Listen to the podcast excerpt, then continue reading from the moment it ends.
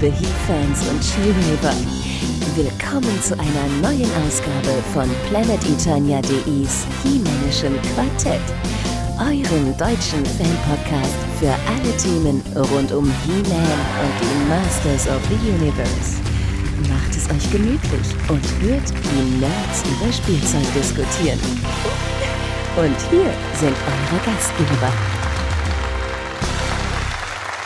Hallo und herzlich willkommen zur 35. Ausgabe des Humanischen Quartetts. Mein Name ist Manuel Miesner, auf Penditurnia bekannt unter dem Namen Manuel. Und bei uns heute im Studio sind selbstverständlich wieder Sebastian Vogel und Gordon Volkmar. Hallo. Hallo, mein Name ist Sebastian Vogel, auf Planet Eternia bekannt unter dem Namen Wiley. Mein Name ist Gordon Volkmar, auf Planet Eternia bekannt unter dem Namen The Formless One.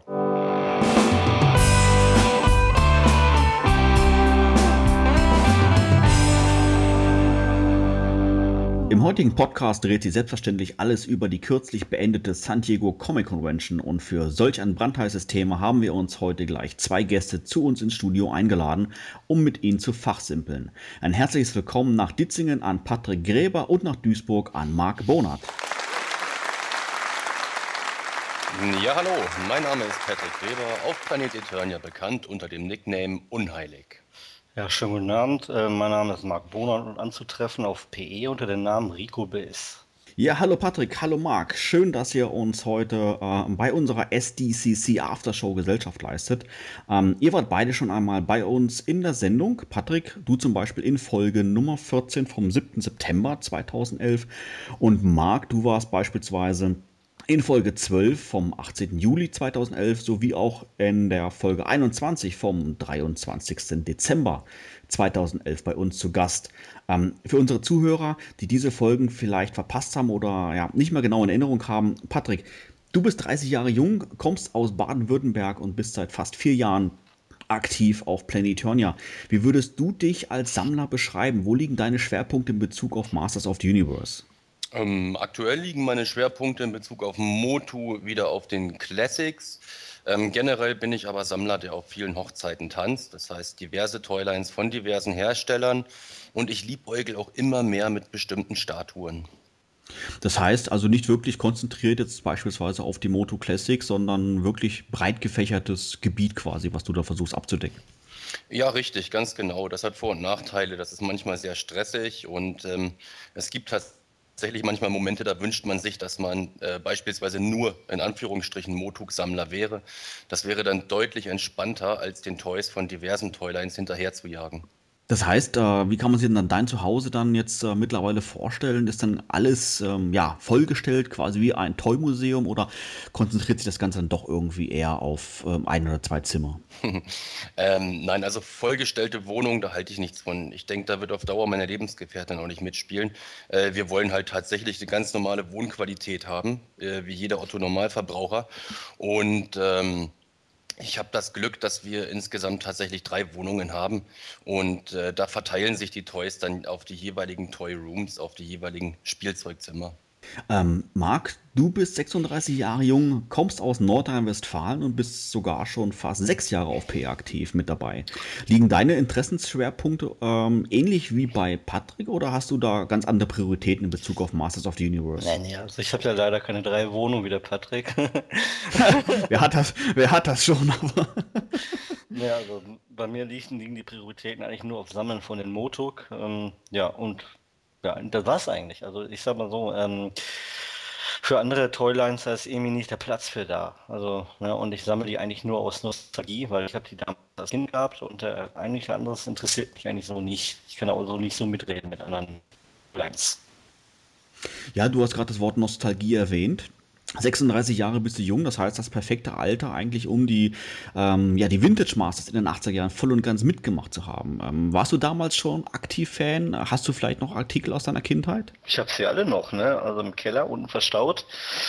Ähm, allerdings äh, ist ein bisschen traurig, wenn ich sie jetzt so in der Hand genommen habe. Ich habe letztens einmal hier äh, ein bisschen gewühlt in den alten Vintage-Sachen ein Clamchamp habe ich in der Hand gehabt und äh, wie der aussah, ja, das war nicht lustig. Also das Herz war am Bluten und äh, wenn, wenn der Weichmacher da so rauskommt und äh, ja, und dann packe ich sie besser wieder weg und dann habe ich so ähm, Ja, die neue Serie, das ist so wie mit, äh, mit äh, alten Filmen, die auf Blu-ray kommen. Man möchte die immer in perfekter Qualität haben und das ist für mich dann halt ähm, ja, die Moto-Serie. Ähm, um mal bei dem Thema Moto Classics zu bleiben, ähm, Patrick, in der Serie gibt es ja auch zahlreiche neue Charaktere, wie beispielsweise jetzt Chief Carnivores oder Dragoman. Wie stehst du diesen Charakteren gegenüber? Brauchst du für die Moto Classics irgendwie einen, einen Nostalgiebonus oder kannst du dich auch an dieser neuen, neuen Figuren auch erfreuen? Also ich bin ähm, ganz, ganz großer Befürworter äh, von Neuerungen. Und ich bin auch immer noch bekennender 2000X-Fan. Ich fand die Figuren an sich unheimlich stark, was die äh, Neuinterpretation anging, im Gegensatz zu den Vintage-Charakteren. Und deswegen äh, freue ich mich gerade über Figuren wie Chief Carnivus oder Dragoman. Also ich bin allen Neuerungen prinzipiell gegenüber aufgeschlossen. Selbst bei solchen ganz ähm, ja, Extremfällen wie jetzt beispielsweise Mighty Spector oder Sir Laserlot? Ähm, die beiden sagen mir persönlich deutlich weniger zu. Also ich brauche für eine Figur keinen bestimmten äh, Hintergrund, den ich vielleicht aus Comics oder ähnlichem habe. Stichwort Regoman. Sowas brauche ich nicht. Die kann ich mir auch so hinstellen. Ähm, ich bin auch äh, diversen ähm, Toylines von beispielsweise Marvel-Helden nicht abgeneigt. Da hätte Mighty Spector meiner Meinung nach deutlich besser reingepasst. Ähm, gerade die beiden Figuren, die du jetzt angesprochen hast, sind aus meiner Sicht der Dinge für Motuk-Verhältnisse Extreme. Und ähm, mir persönlich sagen die beiden aber nicht zu, nein. Ähm, Marc, wie sieht das bei dir aus? Die gleiche Frage jetzt mal an dich. Ähm, brauchst du Nostalgie-Faktor ähm, quasi, um neue Figuren akzeptieren zu können in der Moto Classic Line? Beispielsweise jetzt mal wie auch Dragoman oder sagen wir mal Fearless Photo? Ja, gleiche Frage an mich, aber ich kann ja auch die gleiche Antwort wie Patrick sagen. Also bei mir ist es genauso, ich bin auch offen dafür Neues. Allerdings muss ich sagen, es kommt immer auf die Figur an. Die schon angesprochenen Carnivus und Dragoman, das sind für mich sogar die besten, für mich meine Lieblings-Neueinsteiger äh, in, in dem Moto-Universum. Generell äh, dagegen äh, Mighty Spector. Man sieht wahrscheinlich, wie oft im Forum ich gegen den ablästere. Der ist leider nicht und äh, Sir Laserlot auch nicht. Jetzt kommt immer auf die Figur drauf an. Also, also sprich jetzt äh, ähm, Design, Aufmachung oder vielleicht auch Biografie? Äh, Design, Aufmachung. Und äh, ich sag mal, jetzt auf der San Diego Comic Con, die wir ja gleich beleuchten, da haben wir natürlich einige Beispiele, die mir gut fall, gefallen als Neueinsteiger und einige, die mir nicht gut gefallen. Aber dazu später dann mehr. Ganz genau so ist es. Ja, super. Also wir freuen uns auf alle Fälle mal, dass ihr beide heute wieder bei uns zu Gast seid. Ähm, Sebastian, welches Thema haben wir denn heute alles in unserer Sendung? Heute dreht es sich ausschließlich um die jüngst beendete Comic Convention in San Diego. Wir besprechen ausführlich alle Neuerscheinungen, die Mattel am Freitag, den 13.07. im Rahmen ihres Panels vorgestellt hat und gehen auch noch vorab ein wenig auf die Comics ein. Ja, ganz genau so ist es. Und bevor wir jetzt so richtig loslegen, wie gewohnt noch eine kurze Unterbrechung. Bis gleich. Bist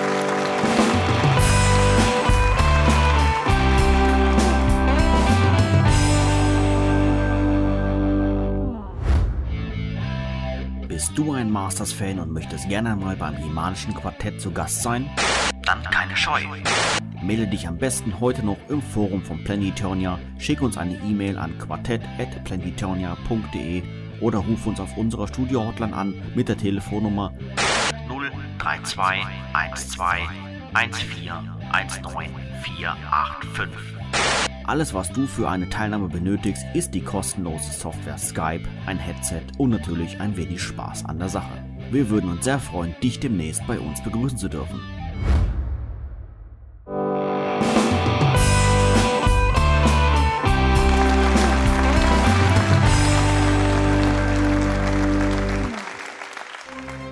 Das He-Männische Quartett, die Nachrichten. In den letzten Tagen gab es einige Neuigkeiten zu den Masters of the Universe Comics und zwar aus dem Hause DC und zwar gab es bereits nach der Ausgabe 1, die vor kurzem erschien, einen Personalwechsel. Ähm, Sebastian, wer setzt denn hier wen und warum? Ja, äh, ersetzt wird James Robinson, der eigentlich die Kernserie schreiben sollte. Der hat auch die Ausgabe 1 geschrieben, aber ab Ausgabe 2 bereits wird äh, stattdessen Keith Giffen übernehmen. Äh, Griffin ist unter anderem für Justice League International bekannt. Äh, da hat er zusammen mit John Mark DeMartis äh, was verfasst gehabt, wenn ich den Namen jetzt richtig ausgesprochen habe. Und äh, das Interessante dabei ist eben, äh, dass Robinson nicht nur äh, schon nach Ausgabe 1 geht, sondern er hat dazu auch schon erklärt, woran das lag. Und zwar soll es daran gelegen haben, dass er einfach nicht der Richtige dafür gewesen sei. Anfangs hätte Mattel äh, zwar gesagt gehabt, dass sie äh, bei den Masters Comics mal was anderes haben wollen, letztlich aber wollten sie wohl doch nicht was anderes, sondern irgendwie was altbekanntes, nur ein bisschen in etwas neuem Gewand. Und ähm, James Robinson hat dazu gesagt, er ist da jetzt nicht sauer, aber äh, er ist einfach nicht der Richtige gewesen und im Grunde ähm, das Alte wieder neu aufzurollen. Er wollte da wohl doch ein bisschen mehr was an neuem Material einfließen lassen. Das heißt, generell kann er mit Moto was anfangen, aber halt nicht mit der Storyentwicklung, wie sie von Mattel angedacht ist.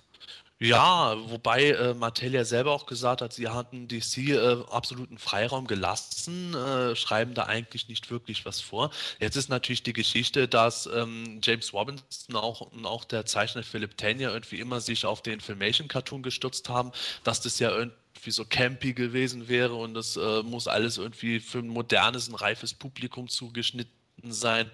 Und ähm, da habe ich ja schon eine gewisse Kritik an dieser Anschauung äh, gebracht und vielleicht ist das halt was gewesen, wo Mattel halt gesagt hat, also das, was ihr da vorhabt, ist ja irgendwo ganz nett, aber geht doch ein bisschen zu weit und äh, von dem, was äh, wir eigentlich mit Moto identifizieren wollen und James Robinson hat dann halt irgendwo gesagt, nee, also das ist dann nicht so mein Ding oder wurde auch vielleicht einfach dann abgeblasen, seine Mitarbeit.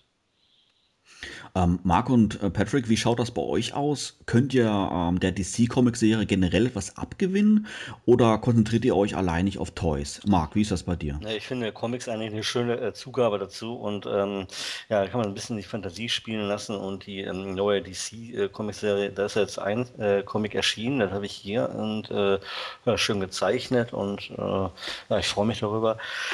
Ja, aber ich sag mal, die neue eigenartige Interpretation der Charaktere, die muss ich ganz ehrlich sagen, die will mir so nicht zusagen. Da äh, He-Man da mit so einem Kettenhöschen und ähm, ja, und ähm, Skeletors riesengroß und das ist so ein bisschen, was mich so ein bisschen stört und ich habe so ein Evil-Gruppenbild gesehen und, und wie Evelyn aussehen und Trapture und Triclops, oh, nee, das aber sagen wir, Hauptsache erscheint irgendwie irgendwas in der Richtung. Das heißt, äh, du würdest aber trotzdem kaufen? Ja, habe ich doch. Auch jetzt die zukünftigen Ausgaben. Ja, natürlich. Hauptsache irgendwie äh, Futter, Futter. Ja. Prima. Patrick, wie ist es bei dir? Bist du äh, gleicher Ansicht? Ähm, grundsätzlich ja.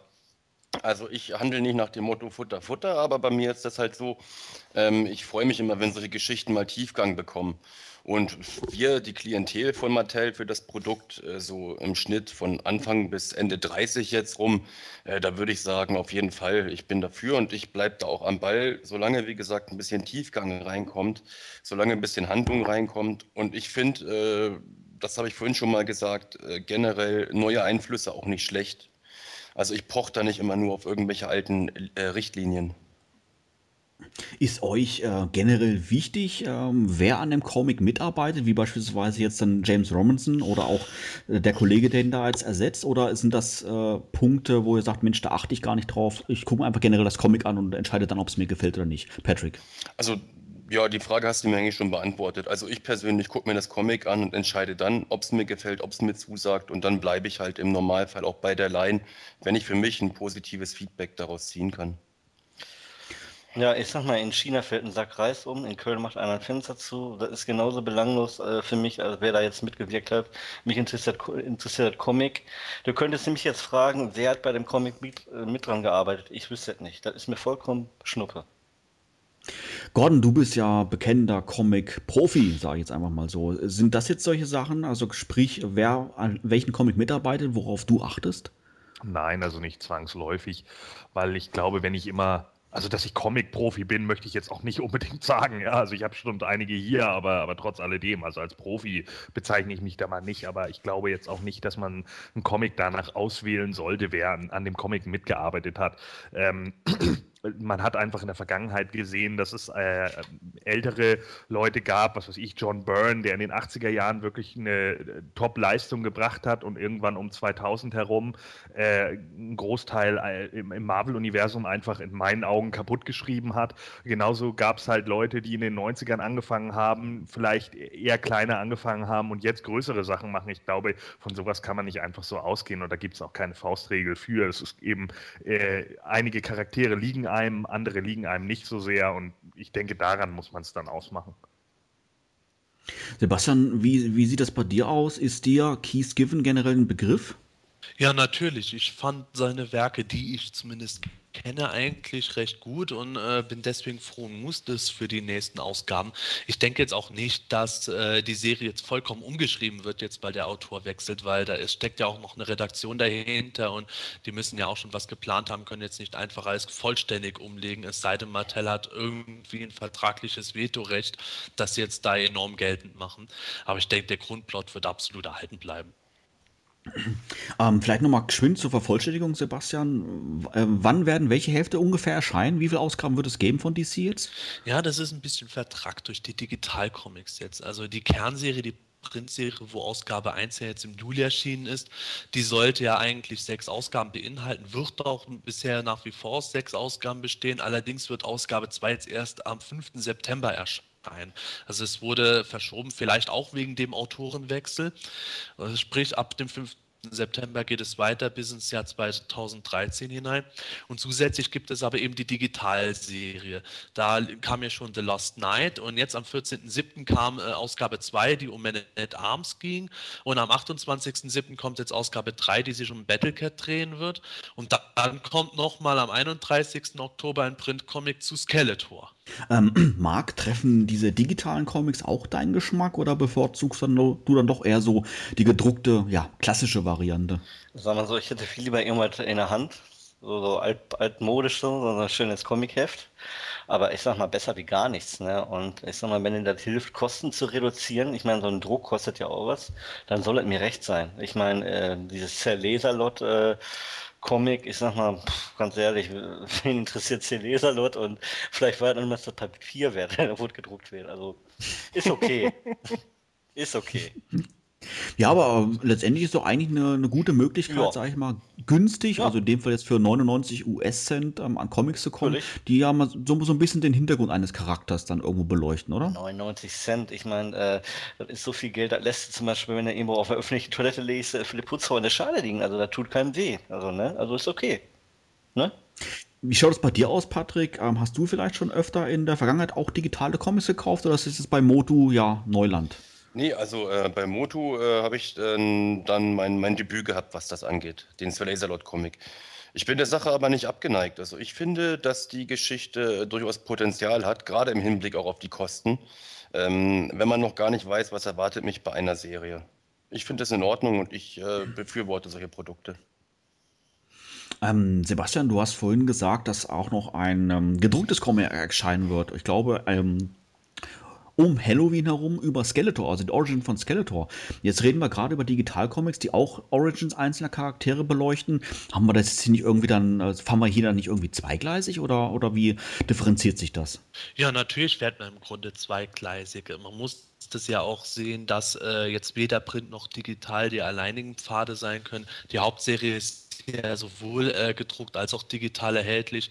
Und ich schätze mal einfach so, wie ich mir die ersten beiden Digitalcomics anschaue, die ja auch äh, nicht den Umfang von normalen Printcomics haben, was die Länge betrifft, dass äh, Mattel und äh, vor allem DC einfach das Potenzial gesehen haben, hey, ein Comic über Skeletor und dessen Hintergründe, das lässt sich auf mehrere Seiten mit Sicherheit gedruckt gut verkaufen, während äh, der Man at Arms oder Battlecat oder auch so Laserlord Comic es mit Sicherheit schwer gehabt hätte, auch noch auf 20 äh, Seiten ausgewalzt zu werden und dann für 4 Dollar verhökert zu werden.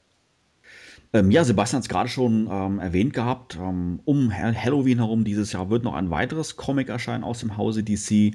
Ähm, ja, wenn man das mal so sieht, dann gehen die Masters im Bereich Comic quasi von 0 auf 100. Denn äh, neben der sechsteiligen DC-Serie, den Online-Comics und den Mini-Comics gibt es jetzt wieder neues Lesematerial, also in Form von diesem Skeletor-Comic. Ähm, fängt das in euren Augen bereits an, langsam unübersichtlich zu werden? Sollte Mattel bzw. DC sich lieber hier auf eine Serie konzentrieren? Wie ist da deine Meinung, Patrick? Also ich denke nicht, dass die sich überhaupt auf eine Serie konzentrieren sollten. Für uns als Endverbraucher kann das aus meiner Sicht der Dinge nur von Vorteil sein. Ähm, zum einen kann ich dann irgendwann anfangen zu selektieren, welche Serie sagt mir persönlich eher zu. Und es zeigt uns auch wieder, dass es nicht nur eine Wahrheit gibt oder eine Realität im Moto-Universum. Ähm, ich glaube, da tut sich so manch ein Fan manchmal schwer mit. Ich persönlich sage, ähm, so viele Serien wie nur möglich, dann kann ich im Endeffekt entscheiden, was mir persönlich am besten gefällt. Marc, welche Ansicht vertretest du da? Teils, teils von Patrick. Ähm, ich bin auch für, für mehrere Serien, allerdings sollte der, Ka der Kanon da drin einheitlich sein. Zum Beispiel bei den 2000X Comics fand ich das ganz gut, dass nebenbei noch diese Icons of Evil kamen zu den einzelnen Charakteren. Allerdings, ich sag mal, wenn die ganze DC-Sache im Gegensatz zu den Bios oder sonstigen ähm, von Moto steht, da ist auch ein bisschen verwirrend. Also ich bin mehr so, ich bin zwar für neue Einflüsse, was Figuren und so angeht und, und Comics, aber dann sollte alles so ein bisschen einheitlich sein. Ansonsten verwirrt er zu sehr und äh, ja, gibt zu, zu viele Diskussionen und Gordon, denkst du, wenn die Serien jetzt einigermaßen erfolgreich sind, diese Einzelserien, dass das Ganze noch weiter aufgebohrt wird? Oder wird es dann bei, bei dieser Anzahl Serien das irgendwann dann bleiben? Naja, das kommt natürlich immer darauf an, ob sich das für den Verlag je nachdem rechnet. Wenn die jetzt natürlich plötzlich irgendwie merken, dass sie über den Online-Verkauf unglaubliche Summen einnehmen, äh, dann ist es natürlich durchaus möglich, dass sie dann vielleicht auch irgendwann sagen, äh, ja, wir nehmen jetzt noch eine weitere Printserie auf oder wie auch immer. Also das wäre durchaus möglich. Das kommt natürlich dann immer darauf an, wie viel, äh, ja, wie viel Belang DC da drinne sieht oder ob vielleicht dann auch irgendein anderer Verlag sich das Ganze anguckt und mit Mattel in, in Kontakt tritt, die der Meinung sind, hey, das bietet so viel Potenzial, warum nicht? Ähm, um mal vielleicht einen Vergleich zu haben zu anderen Serien, ähm, Gordon, wie fällt sich denn beispielsweise bei, bei Superhelden-Comics? Gibt es da auch verschiedene Serien, die, die gleichzeitig laufen? Äh, ja, also ich glaube, Spider-Man hat eine Zeit lang irgendwie vier oder fünf Serien äh, nebeneinander laufen lassen, äh, die alle irgendwie Peter Parker ist Spider-Man, Amazing Spider-Man, Fabulous Spider-Man und Frühstücksei Spider-Man, ja, das war dann ja auch immer so wieder äh, immer wieder aus einem anderen äh, Blickwinkel und so weiter und so fort. Nur da wird es dann, also deswegen finde ich jetzt nicht, dass es bisher unübersichtlich ist für, für Masters of the Universe. Äh, da wurde es dann natürlich schon irgendwann ein bisschen unübersichtlich. Man muss dann ja auch immer noch gucken, da gibt es dann die Paralleluniversen mit dem Ultimate-Universum und hast du nicht gesehen. Und das wird natürlich dann äh, teilweise schon so ein bisschen problematisch und da sind dann ja auch bei Marvel Comics und so teilweise wirklich Schreiber abgesetzt worden, um Dinge wieder gerade zu biegen, die in der Vergangenheit verbockt wurden. Also bei dem Problem sind wir ja also Welten entfernt. Sebastian, denkst du, dass äh, Mattel und DC im Bereich Comics so auf dem richtigen Kurs sind? Äh, das finde ich ist im Moment noch schwer zu sagen. Ich habe jetzt halt äh, die ähm, Laserlot und Man at Arms Digital Comics gelesen. Ich habe die erste Ausgabe der Print-Serie gelesen. Aber äh, in der ersten Ausgabe der Print-Serie passiert ja auch noch nicht wirklich was. Adam macht sich auf seine Reise, kämpft gegen Beastman. Das war es dann erstmal. Bei Laserlot war auch nicht wirklich viel los. Man at Arms ist irgendwie für sich eine losgelöste Geschichte gewesen. Und ähm, es kann funktionieren funktionieren, es kann auch nicht funktionieren. Bisher ist für mich irgendwo der Eindruck, dass äh, diese neue Kontinuität äh, Potenzial hat, aber bisher noch nicht so wirklich äh, zu dem gefunden hat, was für mich äh, Mutu auch ausmacht. Also ähm, da muss meiner Meinung nach noch mehr kommen. Bei den Comics von den V-Creations hatte ich viel stärker von Anfang an den Eindruck, ja, das sind jetzt die Masters, natürlich da die 2000X-Epoche. Hier haben wir jetzt unsere eigene DC-Kontinuität, schön und gut und losgelöst, aber ähm, ein paar Sachen können für mich können sich für mich dann noch äh, fein justieren, damit ich dann sage, ja, nicht nur eine spannende Fantasy-Geschichte, sondern eine spannende Moto-Geschichte. Gibt es eigentlich schon irgendwelche Hinweise, wie oft sich das äh, gedownloadet hat, dieses Sir Laser Comic, oder wie oft sich jetzt das erste da, das Print-Comic verkauft hat? Oder ist noch zu früh zu sagen, ne? Doch, ja. da äh, gab es schon Zahlen und alles. Also ich glaube, der Laserlot-Comic war äh, zeitweise sogar oberster Platz bei den Digital-Comics für 99 Cent, ist dann aber relativ schnell auch wieder abgesunken und äh, wie das jetzt final irgendwie war in der ersten Woche, weiß ich jetzt nicht auswendig. Das äh, müsste ich nochmal genau nachlesen. Das ist ja wahrscheinlich auch, äh, ich sag mal, bei allen neuen Serien, wenn die, wenn die erste Folge kommt, die ist immer am, läuft immer am besten, weil die Leute nur neugierig sind, ne? Ja, natürlich. Mhm. Das gibt da meistens so eine Regel, so die Erstausgabe verkauft sich meinetwegen 20.000 bis 30.000 Mal, die zweite Ausgabe verkauft sich dann nur noch 15.000 bis 20.000 Mal, die dritte Ausgabe noch mal weniger und da wird jetzt auch schon äh, so äh, ausgependelt von den Zahlen der ersten Printausgabe, dass es äh, wahrscheinlich ist, dass der Comic äh, mit der zweiten oder dritten Ausgabe so bei 10.000 sein wird und 10.000 ist in der Regel so die Untergrenze, äh, wo ein Comic gemacht wird. Das heißt, wenn der jetzt irgendwo mit Ausgabe 6 bei äh, knapp unter 10.000 Exemplaren läge, dann würde mit Sicherheit die Comicserie nicht fortgeführt. Wobei sich das hier natürlich auch schwer sagen lässt. Ne? Wir, wir müssen ja immer noch davon ausgehen, dass es hier immer Einzelgeschichten von einzelnen Charakteren sind, die nicht zwangsläufig irgendwie alle jetzt nur über He-Man gehen, sondern da auch tatsächlich Einzelstücke. Und da ist es natürlich dann auch immer noch ein bisschen problematischer, irgendeine Prognose abzugeben, weil es eben Leute geben wird, die vielleicht sagen, mit Sir Laserlord kann ich überhaupt nichts anfangen. Demzufolge interessiert mich der Comic nicht so sehr. Man at Arms und Battlecat sind mir aber mehr ein Begriff und deswegen würden die eventuell mehr den Fan wiederum ansprechen sprechen. Das ist ja klar, also was ich jetzt dabei gemeint hatte, war äh, die Ausgabe 1 der Printserie von den Zahlen ja. her. Äh, die Digitalcomics sind halt, sind halt natürlich nochmal was anderes. Ist halt aber auch mutig, gell? Also, dass man, äh, ist halt die Frage, inwieweit möchte der, der Motu-Fan äh, einzelne Ausgaben zu einzelnen Charakteren oder ist nicht vielleicht tatsächlich dieser Clash of Titans gewünscht, ja? dieses äh, Handlungsstränge übergreifend zu den Ausgaben mit den altgewohnten äh, Helden Eternias? Auch ich denke, gerade der äh, Motu-Fan ist für solche Einzelausgaben sehr empfänglich. Wenn ich sehe, was für einen großen Erfolg die Icons of Evil Hefte damals eigentlich waren, da hat der MV Creations ja sogar noch Fortsetzungen mit Icons of äh, Good oder sowas vorgehabt, was aber nicht mehr geklappt hat wegen den Mattel-Beschränkungen. Und auch die einzelnen Geschichten zu Stratos und Orko in, den, in der letzten Serie sind sehr gut angekommen. Da ist es ja gerade bei He-Fans so eben dadurch, dass es äh, selten einheitliche Kontinuität gab und äh, selten auf Charaktere genau eingegangen wurde, dass die auch sehr dankbar um Hefte sind oder Medien, die sich halt stärker mit Einzelcharakteren beschäftigen, wo man tiefer eintauchen kann.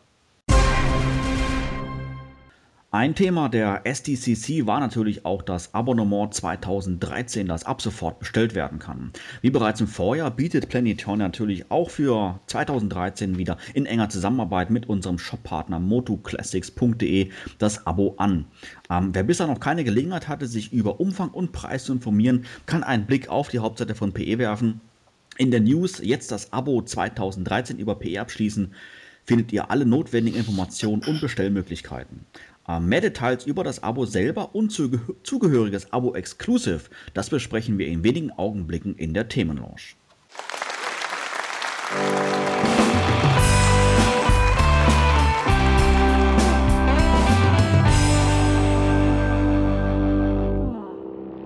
Die Motu Wissensecke. Unnützes Nerdwissen zum Angeben.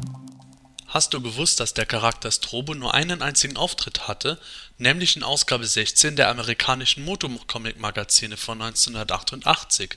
Strobo war im Grunde eine Art menschliche Taschenlampe, indem er über den Kreis auf seiner Brust Licht ausstrahlte.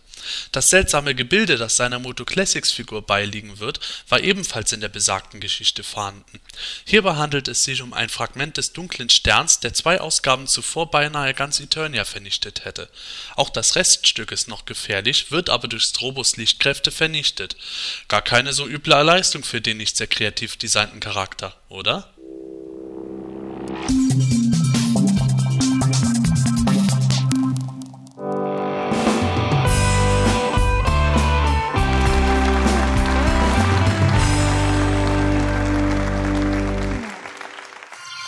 Themenlounge. Nerds im Detail. In der Themenlounge widmen wir uns heute natürlich in voller Ausführlichkeit der San Diego Comic Convention, die erst vor wenigen Tagen ihre Pforten für 2012 schloss. Ähm, das Highlight der Messe war natürlich zweifelsohne der Panel von Mattel mit dem Namen Matty Palooza, der am Freitag, den 13. Juli 2012 von 21 Uhr bis 22 Uhr deutscher Zeit stattfand. Ähm, wie auch bereits 2011 präsentierte Mattel eine Hülle von neuen Figuren und allgemeinen Fakten in Bezug auf die Masters of the Universe Classics. Widmen wir uns als erstes doch mal dem neuen Abonnement und der damit verbundenen Preiserhöhung. Ähm, Sebastian, Wird das Abo 2013 den gleichen Artikelumfang haben wie die Jahre zuvor oder sogar vielleicht sogar noch mehr? Nein, im Gegenteil. Die Artikel werden sich wieder reduzieren. Wir haben ja jetzt 2012 äh, 12 Monatsfiguren gehabt, dann das Abo Exclusive natürlich, dann vier Quartalsvarianten und dann noch vier Großartikel.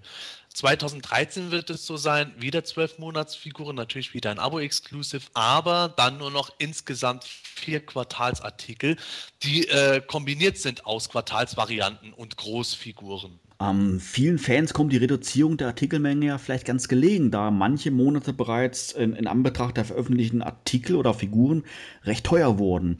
Allerdings, das ist der Knackpunkt, werden die Preise jetzt für 2013 erneut angezogen, oder?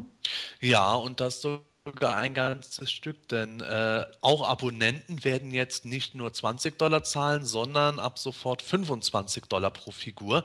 Und äh, Nicht-Abonnenten werden sogar 27 Dollar pro Figur zahlen müssen. Und äh, das ist äh, natürlich jetzt ein ziemlicher Pappenstiel. Allerdings bei den Großfiguren ist das dann noch etwas heftiger, denn es ist jetzt schon angekündigt worden, wie viel die Quartalsartikel jeweils kosten. Da kostet ein Quartalsartikel äh, so viel wie eine normale Figur. Es wird wohl eine Variante dann sein. Ein Artikel äh, kostet 30 Dollar. Der wird dann für Nicht-Abonnenten auf 33 Dollar steigen. Ein Artikel kostet ein Abonnement 50 Dollar und ein Artikel kostet sogar 75 Dollar. Das ist dann wohl wieder das äh, Dreier-Set. Und für Nicht-Abonnenten wird da der Preis satte 81 Dollar sein. Also sogar einen Dollar mehr als Granamir dieses Jahr kosten wird. Ähm, Patrick, Artikelreduzierung, aber Preiserhöhung klingt aus Sicht des Sammlers nicht gerade positiv. Wie begegnest du dieser Entwicklung? Kannst du dich mit dem oder mit beiden Punkten anfreunden? Ja, auf jeden Fall. Also ich habe ich hab, ähm, immer schon wieder gesagt, ich bin bereit, deutlich mehr Geld hinzulegen, wenn ich dafür auch ein entsprechendes Produkt bekomme. Und äh, man kann mir natürlich kommen jetzt mit Inflation, mit gestiegenen Rohstoffpreisen. Ähm, aber das war ja, wenn ich die Aussage von Scott Knightley richtig in Erinnerung habe, nicht äh, der einzigste Punkt, sondern man wollte tatsächlich auch mehr möglich machen für die Sammler. Und ähm, da habe ich natürlich eine bestimmte Erwartungshaltung. Also zum einen sollten diese äh, Qualitätsprobleme aufhören, die man doch immer mal wieder hat bei den Figuren äh, weil man uns immer noch äh, verkaufen möchte, dass man hier eine Line für erwachsene Sammler produziert. Und ähm, in meinen Augen ist es das äh, die letzten Monate nur sehr bedingt gewesen, zumindest was mich angeht, weil ich habe leider Gottes äh, mehrfach Figuren bekommen, die meinen persönlichen Ansprüchen da überhaupt nicht äh, Genüge getan haben.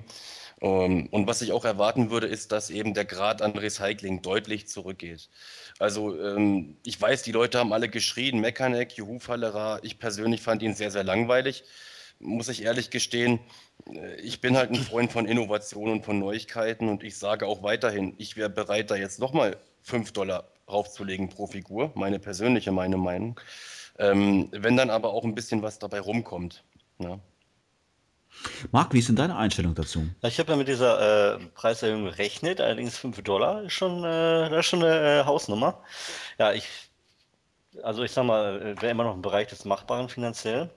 Und ich wäre natürlich auch ein bisschen bereit, ein bisschen mehr dafür zu bezahlen, wenn die Qualität stimmt und ähm, wenn natürlich möglich ist, ähm, aufwendigere Charaktere wie Modulok zu bringen. Aber ich sag mal, ähm, ob es wirklich äh, uns, äh, ich sag mal so, Exoten bringt wie Modulok oder die Felslinge, ich weiß es nicht genau weil dann hätte Line-Up hier für die ersten drei Monate ein bisschen anders ausgesehen. Ich sag mal, anstatt Jutsu hätte man dann Montana gebracht oder anstatt hier den Tweepack ähm, äh, Modulok. Ich meine, bis auf Wemman ist ja bis jetzt alles äh, Hardcore-Recycling wieder, wenn man so will. Es sind keine schlechten Figuren, ich möchte nicht schlecht reden, aber okay. Ich hätte eher gedacht, dass man jetzt die Large Scale, dass man die reduziert und nicht die Quartalsvarianten. Äh, also diese, diese äh, Backup-Bonusfiguren. Damit hatte ich jetzt zum Beispiel nicht gerechnet. Ich hätte gedacht, man bringt vielleicht äh, zwei Großartikel und zwei äh, Varianten. Damit hätte ich eher gerechnet. Also nun so läuft, okay. Gordon, ähm, beide haben jetzt ähm, gesagt, dass sie mit den Preisen grundsätzlich einverstanden wären, wenn sich die Qualität verbessert. Wir haben ja auch schon öfters im Podcast darüber gesprochen. Denkst du, dass sich für 2013 auch daran wirklich was ändern wird? Bleibt abzuwarten. Ich denke, das ist alles momentan sehr spekulativ. Ähm, ja, natürlich kann man jetzt einfach sagen, nein, Mattel wird das genauso wie in den Vorjahren äh, abhandeln und es werden auch weiterhin äh, Probleme mit den äh, verdrehten Schultern, Unterarmen und sonstigem vorkommen. Äh, aber ich will da jetzt eigentlich nicht so viel vorauswerfen. Man müsste dann halt einfach gucken. Man kann eben nur hoffen, dass Mattel da auf die Fans reagiert. Das ist ja nicht nur eine Kritik von uns, sondern die ist ja auch durch amerikanische Foren mehrfach gegeistert. Ich hoffe dann einfach mal, dass das aufgenommen wird, dass da Qualitätsmanagement Management betrieben wird und dass es dann funktioniert. Hast du generell Verständnis für Preiserhöhung und Artikelreduzierung? Naja, also Artikelreduzierung ja, weil ich äh, das jetzt auch nicht so schlimm finde, dass man äh, jetzt nicht jeden Monat irgendwie zwei oder drei Figuren bekommt, sondern dass es eben auch mal Monate gibt, wo einfach nur eine Figur kommt. Zumal es sowieso wieder vorkommen kann, dass sich einige Figuren wieder verschieben und dann hat man doch wieder einen Monat, wo dann irgendwie gar keine kommt und in der anderen kommen dann plötzlich vier. Das haben wir nur dieses Jahr auch schon gehabt und da ist es eigentlich gar nicht so schlecht, wenn sich mal ein paar Figuren vielleicht auch zurückschrauben. Ähm, Preiserhöhung ist natürlich immer so eine Sache. Also ich finde die schon relativ deftig. Aber wie gesagt, also ich kann auch noch damit leben, wenn äh, sich dann da äh, ja doch irgendwie was einstellt. Viel schlimmer finde ich es eigentlich noch eher für die Nicht-Abonnenten, bei denen ja dann doch auch bei den Large-Size-Artikeln ganz schön draufgeschlagen wird, wo ich glaube dann auch, dass Nicht-Abonnenten doch sehr äh, darauf achten werden, ob sie die Sachen dann wirklich haben wollen. Sebastian, wie ist da deine Einstellung? Ähm, geht Mattel hier den richtigen Weg? Also ich glaube zum einen, dass Mattel in puncto Preiserhöhung äh, kaum eine andere Wahl hatte. Wobei ich aber denke, dass Mattel äh, 2 Dollar unter der jetzigen Preiserhöhung hätte bleiben sollen. Also 25 Dollar ist äh, für Abonnenten schon eine harte Ausnummer, nachdem sie im letzten Jahr noch 20 Dollar gezahlt haben. Nicht-Abonnenten jetzt auch 27. Also ich hätte wirklich gesagt, Nicht-Abonnenten 25 und Abonnenten 22 bis 23 Dollar. Das hätte genügt und hätte auch äh, etwas besser auf dem Papier ausgesehen für die Kunden. Ich habe so ein bisschen den Eindruck, dass diese Zahlen gerade bei den Nicht-Abonnenten vielleicht auch dafür sorgen sollen, dass die Leute, die kein Abo haben, um sich dem Blödsinn nicht anzutun, aber trotzdem zu 99 Prozent komplett sammeln, vielleicht ein bisschen in ein Abo getrieben werden sollen, dass sie dann sagen, okay, dann äh, ziehe ich halt bei ein bis zwei Artikeln, die ich nicht so toll bin, mit und verkaufe die wieder, aber dafür habe ich dann insgesamt doch noch ein hübsches Sümmchen gespart. Könnte ich mir vorstellen, aber insgesamt ich habe selber ziemliches Bauchweh mit diesem Preis und ähm, kann mir auch gut vorstellen, dass da viele Leute, die normalerweise ein Abo abgeschlossen hätten, jetzt sagen, ja, also bei aller Liebe, jetzt werde ich wirklich äh, eher mal anfangen mit Cherry Picken und äh, dem äh, Spekulationsmarkt mal verfolgen, um zu gucken, ob ich den einen oder anderen Artikel nicht doch auf dem Sekundärmarkt dann etwas günstig kriegen kann. Vor allem, ich sag mal, mit den 5 Dollar pro Figur, da ist ja noch nicht das Ende der Fahnenstange. Der Versand, der Versand wird ja nur auch teurer, ne? Von 9, 9 äh, Dollar per Quetschte auf 13 irgendwie was, ne? Und ähm, UPS ist raus und dafür DRL drin, ne? Ja, ja, das ist, das ist ja für, gerade für Internationale eigentlich wieder so eine Verschlimmbesserung. Ja, Moment, aber das war ja auch schon vorher so. Also das hieß, äh, wir, wir hatten da ja auch teilweise, wenn wir jetzt mehrere Artikel hatten, äh, dann wurde auch automatisch der Versand schon hochgesetzt. Also das sollte man jetzt vielleicht nicht zwangsläufig überbewerten. Ja, aber der äh, Versandpreis ist ja doch schon äh, eine ganz andere Hausnummer, als es vorher gewesen ist. Also der DHL-Preis ist ja jetzt gut gestiegen, zumal Mattel ja auch die, jetzt 2013 äh, keine Ersatzexemplare mehr verschickt, wenn jetzt irgendwas abhanden kommt. Also da, äh, wenn dein Paket jetzt irgendwo auf dem Weg verloren geht, dann ist es jetzt tatsächlich absolut unversichert und du kriegst gar nichts mehr zurück. Das ist natürlich auch ein bisschen problematisch. Ja, das stimmt wohl. Äh, was ist jetzt der DHL-Versand momentan? Ich weiß die Zahlen jetzt echt nicht auswendig. Ich habe da nur ein paar Kalkulationen auf PE gesehen, was sich schon gewaschen hat, wo ich sage, es ist natürlich jetzt ein Vorteil für äh, Online-Shops, die wirklich in großen Mengen bestellen können für ihre Kunden, weil die werden unterm Strich ähm, Geld sparen. Aber wenn jemand jetzt ein, zwei oder drei Abos nur für sich selber als äh, Sammler abschließen will, das sind dann enorme Versandkosten. Da kann es durchaus sein, dass jetzt vielleicht ein kleiner One auf Online-Shops geschieht von den Leuten, die bisher alles selbst in die Hand genommen haben, weil die einfach ansonsten an den Versandkosten sich eventuell totzahlen würden. Aber war der DHL-Versand nicht generell teurer? Ähm, also ich meine, wenn wir jetzt DHL sehen, dann bin, bin, ich irgendwie bei 38 Dollar. Ich meine mich aber zu erinnern, dass der äh, UPS-Versand bei 45 Dollar lag. Boah, das weiß ich jetzt echt nicht auswendig. Ich und Zahlen, äh, also aus dem Kopf heraus keine Chance. Doch, doch, das war nämlich genau der Punkt, weil ich mich nämlich auch so gewundert hatte. Und irgendwann hatte ich einmal eine Bestellung gehabt für drei oder vier Figuren. Und da war nämlich genau die Problematik, da hatte ich noch kein Abonnement. Und daraufhin ähm, habe ich den normalen Versand für 9,99 oder was der gewesen ist, angewählt. Und für jede einzelne Figur wurde mir ein extra Versand berechnet. Und ich kam, glaube ich, am Schluss auf, auf einen Betrag von 6 36 oder 37 Dollar. Und äh, da habe ich mir dann in dem Moment gedacht, naja, dann kann ich auch gleich DHL-Versand nehmen. Da ist nämlich ein Pauschalpreis für alle vier. Das heißt also, ich zahle dann 45. Die 9 Dollar, die es dann mehr kostet, habe ich dann auch noch. Dafür sind die Figuren aber auch innerhalb von einer Woche bei mir. Und genauso war es im Endeffekt auch. Das habe ich auch gemacht. Das würde also heißen, wenn man jetzt DHL mit 38,15 nimmt, äh, dann wäre das so gesehen ja billiger äh, als die 45 von UPS. Also habe ich das bisher mit den Zahlen noch nicht gesehen gehabt. Für mich hatte, hat sich das eigentlich alles teurer gelesen als mit der bisherigen äh, Option. Aber wenn du das jetzt so äh, sagst und es wirklich stimmt, wäre das natürlich sehr erfreulich ich meine, ich mag mich da gerne eines Besseren belehren lassen. Ich meine, ich habe diese Diskussionen, die wir, die momentan auf Planet Eternia äh, geführt werden, ja auch gesehen. Nur die, äh, einige Sachen machen da nicht wirklich Sinn. Also ähm, es gibt jetzt einen User auf Planet Eternia, der gerade erzählt, dass beispielsweise dieses Jahr ja auch der, die, die, die Zollabgaben, also der, der äh, Warenwert, die Umsatzsteuer, die man ja im Endeffekt bezahlen muss, die 19 Prozent, sowohl auf den Warenwert als auch auf äh, die Versandkosten mit angeschlagen werden. Erst seit diesem Jahr.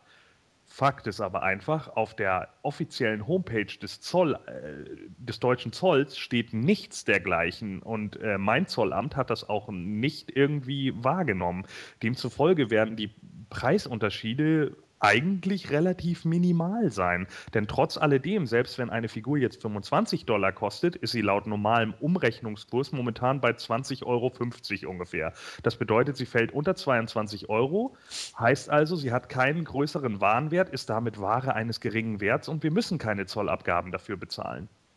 Das wäre aber nur bei einer Einzelfigur. Ich meine, wenn du zwei Figuren oder zwei Abos hast, dann bist du aber im Hintern gekniffen, oder? Ja, natürlich. Wenn du mehrere Figuren bestellst, dann musst du mehr bezahlen. Aber das war ja auch früher schon so. Also das ändert sich ja nicht. Ich meine, im Endeffekt, natürlich hast du dann ein bisschen mehr Abgaben, klar. Aber diese Abgaben wären dann ja auch in dem Moment nur äh, so gesehen 20, äh, äh, wären dann halt 20 Prozent, also 19 Prozent von, was weiß ich, 9 Dollar, die du jetzt mehr hast. Ja, also nehmen wir jetzt mal an, früher waren es halt 22 Dollar und du zahlst jetzt 25. Dann hast du halt statt äh, äh, keine Ahnung, 66 Dollar, halt 75 Dollar. Das heißt eben 9 Dollar drauf. Das wären dann irgendwie umgerechnet 7 Euro ungefähr. Und dann müsstest du halt 19 Prozent von 7 Euro nehmen. Das wären dann äh, 1,26.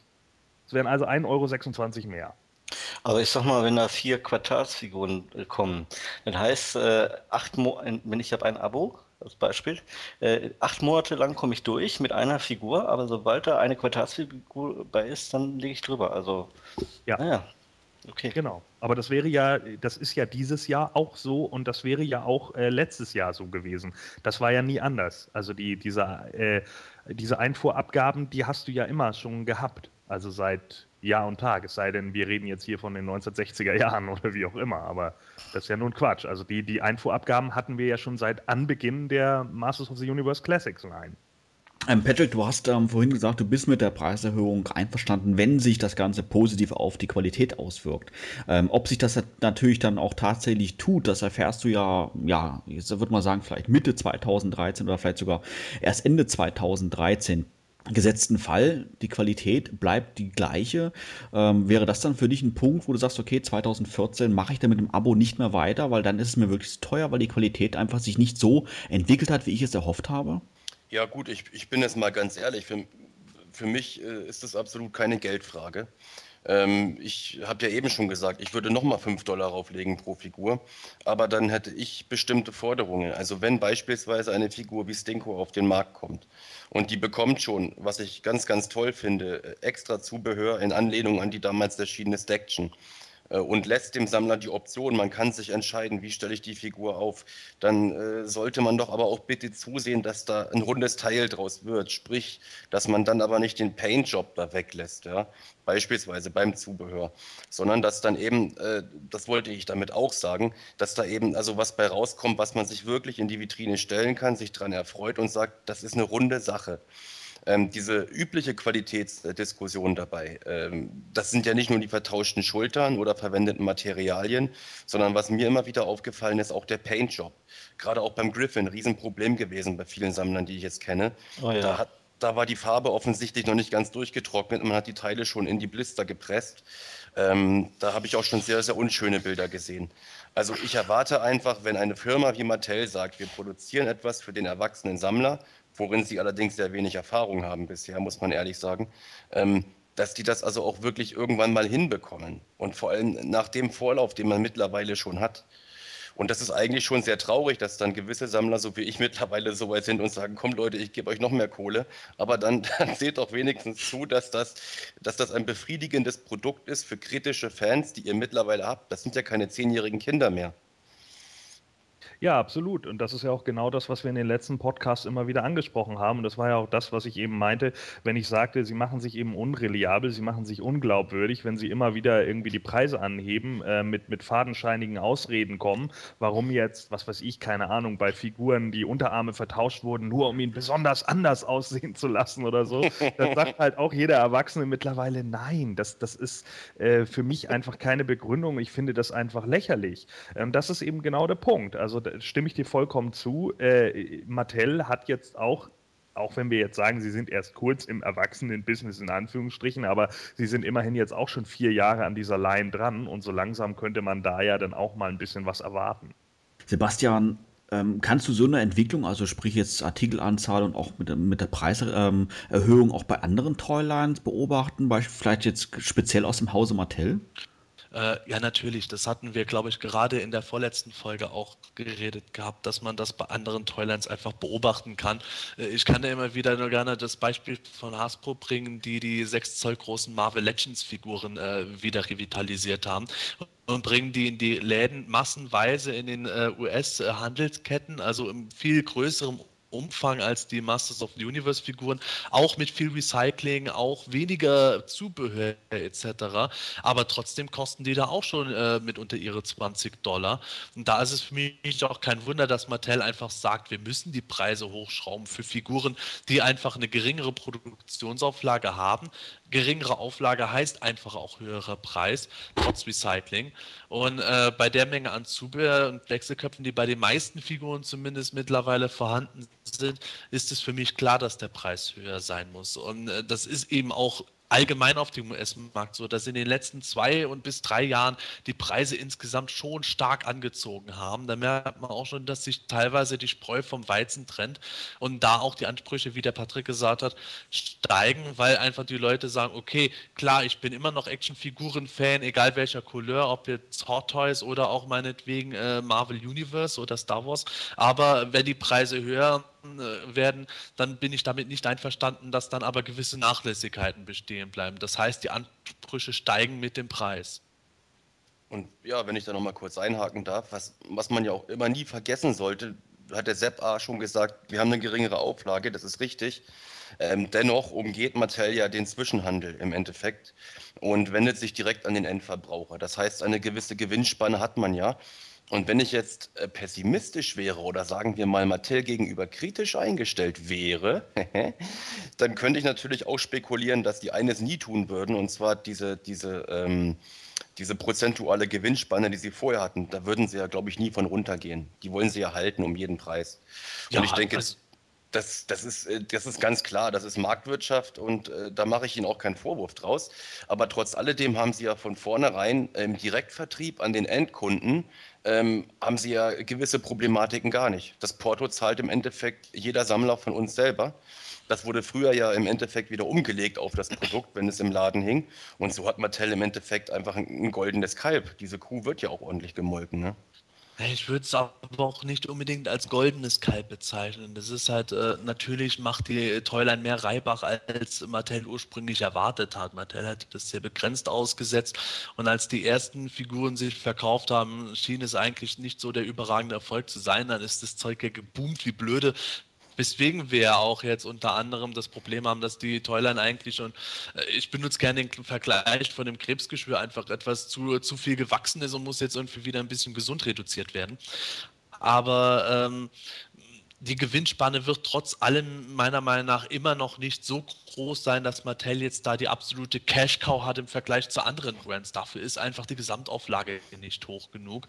Und äh, da kann Mattel auch meiner Meinung nach jetzt nicht pro Figur, wenn die jetzt äh, jetzt schon 20 Dollar kostet, ähm, 15, 15 Dollar Gewinn einstreichen, auch wenn die Zwischenwege wegfallen und alles, aber so ganz äh, ist es mit dem Profit meiner Meinung nach nicht bestellt. Also ich sag mal, wenn man direkt vergleicht mit der DC-Serie, die äh, haben jetzt 30 Dollar, ne? Und äh, da ist mir das Recycling viel höher aufgefallen. Ich meine, die, äh, die strampeln da alle in derselben Hose rum und äh, ja, und allerdings 30 Dollar, da sind wir eigentlich mit unseren 25 äh, Dollar eigentlich noch ganz gut bedient, oder? Ja, es kommt immer auf die Sichtweise an. Bei DC kann man natürlich auch argumentieren, natürlich wird da sehr stark recycelt, weil auch äh, die meisten Typen in ihren komischen Spandex-Kostümen rumrennen, die sich eher im kleinen Details wie Gürteln vielleicht voneinander unterscheiden. Auf der anderen Seite ist natürlich auch die Geschichte dabei da, die haben kaum Zubehör dabei in der Regel und es ist eine Lizenzline, wo Mattel natürlich an ähm, DC-Lizenzgebühren zahlen muss. Da kommt auch schon wieder eine Preiserhöhung zustande. Wenn Motu jetzt äh, nicht Mattel selber gehören würde, könnte man natürlich auch darauf setzen, dass äh, da die Preise noch höher ausfallen würden. Also ist eine Betrachtungsweise, aber ich stimme dir darin überein. Meiner Meinung nach haben wir mit Mutu trotz den happigen Erhöhungen immer noch eine eigentlich einzigartige Art von Toyline da, über die wir uns glücklich schätzen können. Mal, wenn man die Reaktion im Forum sieht, viele wollen ja jetzt sagen, ja, ich bin raus oder ich werde zum Cherry-Picker.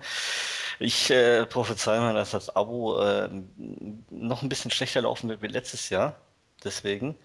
Aber ich glaube, dass auch Mattel 2014 weiterhin noch an ähm, trotz, wenn das jetzt schlechter läuft, weiterhin am Moto festhalten wird.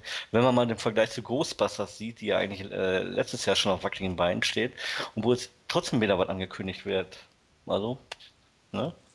Ja, pass auf. Mattel hat doch schon selber ein paar Mal gesagt gehabt, dass sie auch eine gewisse Vorlaufzeit haben. Das würde dann eventuell heißen, dass äh, 2013 ja schon äh, gesetzt ist und 2014 zu diesem Zeitpunkt auch schon eigentlich so ziemlich gesetzt ist.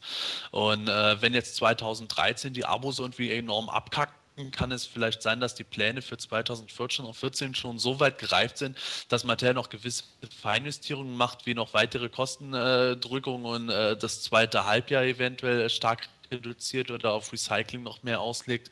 Aber äh, theoretisch können, könnte dadurch, äh, selbst wenn jetzt der äh, Abo-Verkauf extrem einbrechen würde, das übernächste Jahr immer noch safe sein und dann 2015 vielleicht nur nicht mehr äh, rettbar sein. Äh, ein Kaufanreiz für das Abo soll natürlich das Abo-Exclusive sein, also sprich die Figur, die letztendlich dann nur Abonnenten von Mattel direkt erhalten. Wenn wir jetzt mal die, äh, die Preise jetzt mal dann außen vor lassen, die sicherlich auch dazu beitragen sollen, ähm, zum Abo zu bewegen, weil es einfach dann auch günstiger dann ist für den Fan. 2012 setzte Mattel alles auf eine Karte und platzierte mit Shadow Weaver einen sehr begehrten Artikel in diese Position. 2013 haben sie ihre Taktik geändert und scheinen sich wieder auf ihre ja, 2010, 2011er Taktik zu berufen und einen weniger populären Charakter, Charakter als Exclusive anzubieten. Ähm, oder Sebastian? Ja, ganz genau. Mattel äh, geht dieses Mal einen recht interessanten Weg, in dem äh, etwas ähm, angeboten wird, das nicht einmal den Nostalgiefaktor besitzt, nämlich King He-Man. Ähm, wo ist denn der Charakter geschichtlich einzuordnen, Gordon? Ja, King He-Man wäre natürlich äh, schon wiederum in der Zukunft anzusiedeln. Wann das jetzt 100%ig genau sein wird, äh, kann man da eigentlich noch gar nicht so genau sagen. Es wäre jetzt auch relativ spekulativ, denke ich. Wir hören ja ein bisschen was über ihn auf der Rückseite von The Mighty Spector, der ja über das äh, Zeitportal in die Zukunft gereist ist und äh, dort dann King He-Man dient. gibt da jetzt ja mehrere Spekulationen auch, weil es ja nun einige Zeitreisegeschichten äh, im Masters-Universum gibt. Ähm, ja, da sind ja nun schon die wildesten Spekulationen irgendwie offen. Ne? Das ist so ein bisschen problematisch, glaube ich. Aber ansonsten wird King He-Man wahrscheinlich derjenige sein, denke ich, der irgendwann mal Skeletor niederstreckt. Ähm, wie schaut das bei euch aus, Mark und, und Patrick? Haltet ihr King He-Man für ein würdiges Exclusive oder ähm, hattet ihr da vielleicht sogar eine ganz andere Vorstellung? Wie war das bei dir, Patrick? Och, ähm, würdiges Exclusive, ja, ja. Also ich persönlich muss ehrlich sagen, für mich persönlich brauche ich diese He-Man-Varianten nicht mehr. Ich habe vor zwei Jahren zwei Abos gehabt. Ich habe dieses Jahr noch ein Abo und nächstes Jahr werde ich persönlich keins mehr haben. Ähm, ich werde mir dann wirklich nur noch die Figuren holen, die mir sehr viel Freude bereiten. Also Figuren wie Preturnia, Disguise, He-Man, die stehen bei mir ganz unten in der Vitrine. Die geben mir persönlich nichts. Insofern ähm, sollen sie den ruhig als Abo-Exclusive bringen. Das tut mir nicht weh. Ich persönlich brauche so einen Charakter nicht oder so eine Figur von so einem Charakter. Ähm, ist für mich in Ordnung. Also bei Shadow Weaver konnte ich den Unmut der Nicht-Abonnenten schon verstehen. Abo-Exclusive, das ist eine nette Geschichte. Das kann man dann so beibehalten äh, mit solchen Geschichten, ja. Marc, bist du da gleicher Ansicht? Okay, also schon wieder ein He-Man. Oh, ja, okay, ähm, sagen wir zumindest ein He-Man jetzt in der, in der Zukunft und nicht in der Vergangenheit. Und äh, das ist schon mal ganz positiv. Äh, handwerklich ist die Figur ganz gut gemacht. Und äh, ich finde sie besser wie, äh, wie diesen Puternia He-Man und besser wie Wunder. Also ist nicht schlecht, die Figur, aber dann soll es langsam gewesen sein mit diesen He-Man-Varianten. Und ähm, ist wahrscheinlich, äh, ja, eines Tages wird wahrscheinlich Adam sein Versteckspiel und seine zweite Identität aufgeben oder nicht mehr darauf angewiesen sein, ja, und sein Leben als He-Man wohl weiterführen und dann Eternal regieren. Hübsch. Ja, gefällt mir. Okay. Tut keinem weh, die äh, Figur. Und für eine Abo-Exklusivfigur ist sie eigentlich doch relativ aufwendig. Mit vielen neuen Teilen. Ist okay. Sebastian, wie ist da deine Einstellung? Äh, passt King He-Man als Exclusive? Ja, also ich hätte wirklich nicht erwartet gehabt, dass King He-Man kommt, einfach aus dem Grund, weil ich sage, wieder eine He-Man-Variante allen Ernstes und dann auch noch äh, ohne Nostalgie-Bonus dabei, weil äh, King He-Man einfach nie irgendwo in einem Medium vorher aufgetreten war, sondern für die Moto Classics neu erfunden wurde halte ich gelinde gesagt für mutig. Es ist einfach so die Geschichte. Ursprünglich wurden die He-Man-Varianten als Abo-Exclusives kritisiert. Daraufhin hat Mattel dann Shadow Weaver gebracht. Das wurde auch stark kritisiert, meiner Meinung nach auch zu Recht. Und äh, jetzt macht Mattel wieder genau das andere Extrem. Anstatt dann halt eben mal eine Skeletor-Variante oder von irgendeinem anderen Charakter was zu bringen, äh, gehen sie direkt auf He-Man los. Halte ich schon für mutig, weil äh, ich habe ja schon gesagt, ich halte äh, das Abo-Exclusive nicht unbedingt als absolut unabdingbar, um äh, sich für ein Abo zu entscheiden. Aber ein bisschen Anreiz muss es ja schon sein. Und da hängt es natürlich jetzt allein stark davon ab, wie die Leute die Figur selber finden werden. Und ähm, ich hätte es nicht so gemacht. Gordon, du bist ja bekennender Variantenfan. Ähm, das heißt, King He-Man trifft genau deinen Geschmack, oder? Ich muss kurioserweise sagen, dieses Mal ja ähm, weil mir einfach das Design unglaublich gefällt. Also ich bin ja normalerweise, wie gesagt, nicht so der Variantenliebhaber. Äh, Viel schlimmer finde ich aber Repaints. Aber King He-Man äh, gefällt mir irgendwie, weil äh, unglaublich viel auf äh, Details Wert gelegt wurde. Ich finde die Sache mit der Narbe überm Auge ziemlich gut gemacht. Ich finde das äh, Zauberschwert, das äh, komplett verrostet ist, eingedellt, mit Lederriemen irgendwie gestreckt wurde und so weiter und so fort, finde ich unglaublich großartig großartig. Das, die Figur hat irgendwie was. Also ich weiß nicht, die hat so diesen, diesen Endzeit-Flair, den ich bei, bei so einer äh, futuristischen äh, Geschichte auf Eternia auch irgendwie erwarte. Und genau deshalb gefällt mir, glaube ich, die Figur auch ganz gut. Bin aber auch ganz ehrlich, ähm, ich hätte ihn nicht als äh, Exclusive, glaube ich, gewählt ähm, weil ich es ähnlich wie Sepp sehe, dass äh, da ganz, ganz große Probleme eben auftreten können, dass viele Leute halt in dem Moment sagen, boah, äh, Preturnia the Sky He-Man meinetwegen, den kenne ich noch aus den alten Minicomics oder sowas, aber King He-Man ist jetzt halt einfach tatsächlich komplett neu. Und das ist natürlich schon eine Form von Risiko. Wobei ich persönlich jetzt noch halbwegs erleichtert bin. Äh, meine erste Reaktion auf die verwaschenen Bilder war eher verhalten. Habe ich dann gedacht, nee, das irgendwie diese Farbkombi, das passt nicht so ganz zusammen. Äh, in den hochauflösenderen Bildern finde ich, ist es doch noch ganz äh, angenehm. Es ist natürlich irgendwo alles ein bisschen geklaut, äh, mal ein bisschen, He-Man, ein bisschen Hero, ein bisschen King Randor zusammengewurstelt und dann wird es schon passen. Aber ich werde mit diesem Exclusive noch durchaus äh, positiv leben können, so wie ich mich auch mit Eternia Disguise He-Man halbwegs ordentlich arrangieren konnte. Äh, allerdings ist tatsächlich das äh, wahre Highlight dabei für mich wieder das, was äh, der Figur beiliegen wird. Das wäre? Äh, natürlich äh, zunächst einmal die Waffe, das ist das 2000X Zauberschwert, allerdings dieses Mal in einer neuen Form mit äh, abgebrochenen Kanten total verrostet, was ich äh, zwar historisch irgendwo sehr bedenklich finde, weil äh, äh, also der Waffenschmied zur Laserlot scheint es nicht so gut drauf zu haben, wie man meinen sollte, wenn er Himmel mit dem Schwert rumrennen lässt. Aber auf der anderen Seite optisch sieht es meiner Meinung nach natürlich toll aus und äh, es sieht ja momentan ganz danach aus, dass der Figur auch äh, ein Minicomic beiliegen wird. Was ist denn darüber schon bekannt? Ja, äh, es war ja ursprünglich geplant gewesen, dieses Jahr vier Minicomics zu machen. Äh, die drei, die wir jetzt bekommen und dann noch eine vierte Geschichte namens The Secret Origin of Keldor. Also da ist der Name Programm, es sollte halt darauf eingegangen werden, wie Keldor äh, in seiner Jugendzeit und wie verstoßen wurde zu Skeletor wurde etc. Mhm. Dieses Heft konnte man halt aus Kostengründen nicht produzieren, wird jetzt aber 2013 nachgereicht, wird von DC produziert.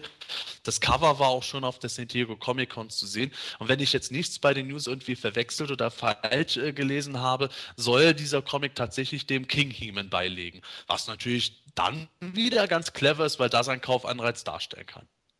Also ich muss sagen, äh, was mir besonders gut gefällt an der, an der Figur, ähm, zum einen sind natürlich die Stiefel, also ich mag die, die waren auch bei Hero schon mit dabei.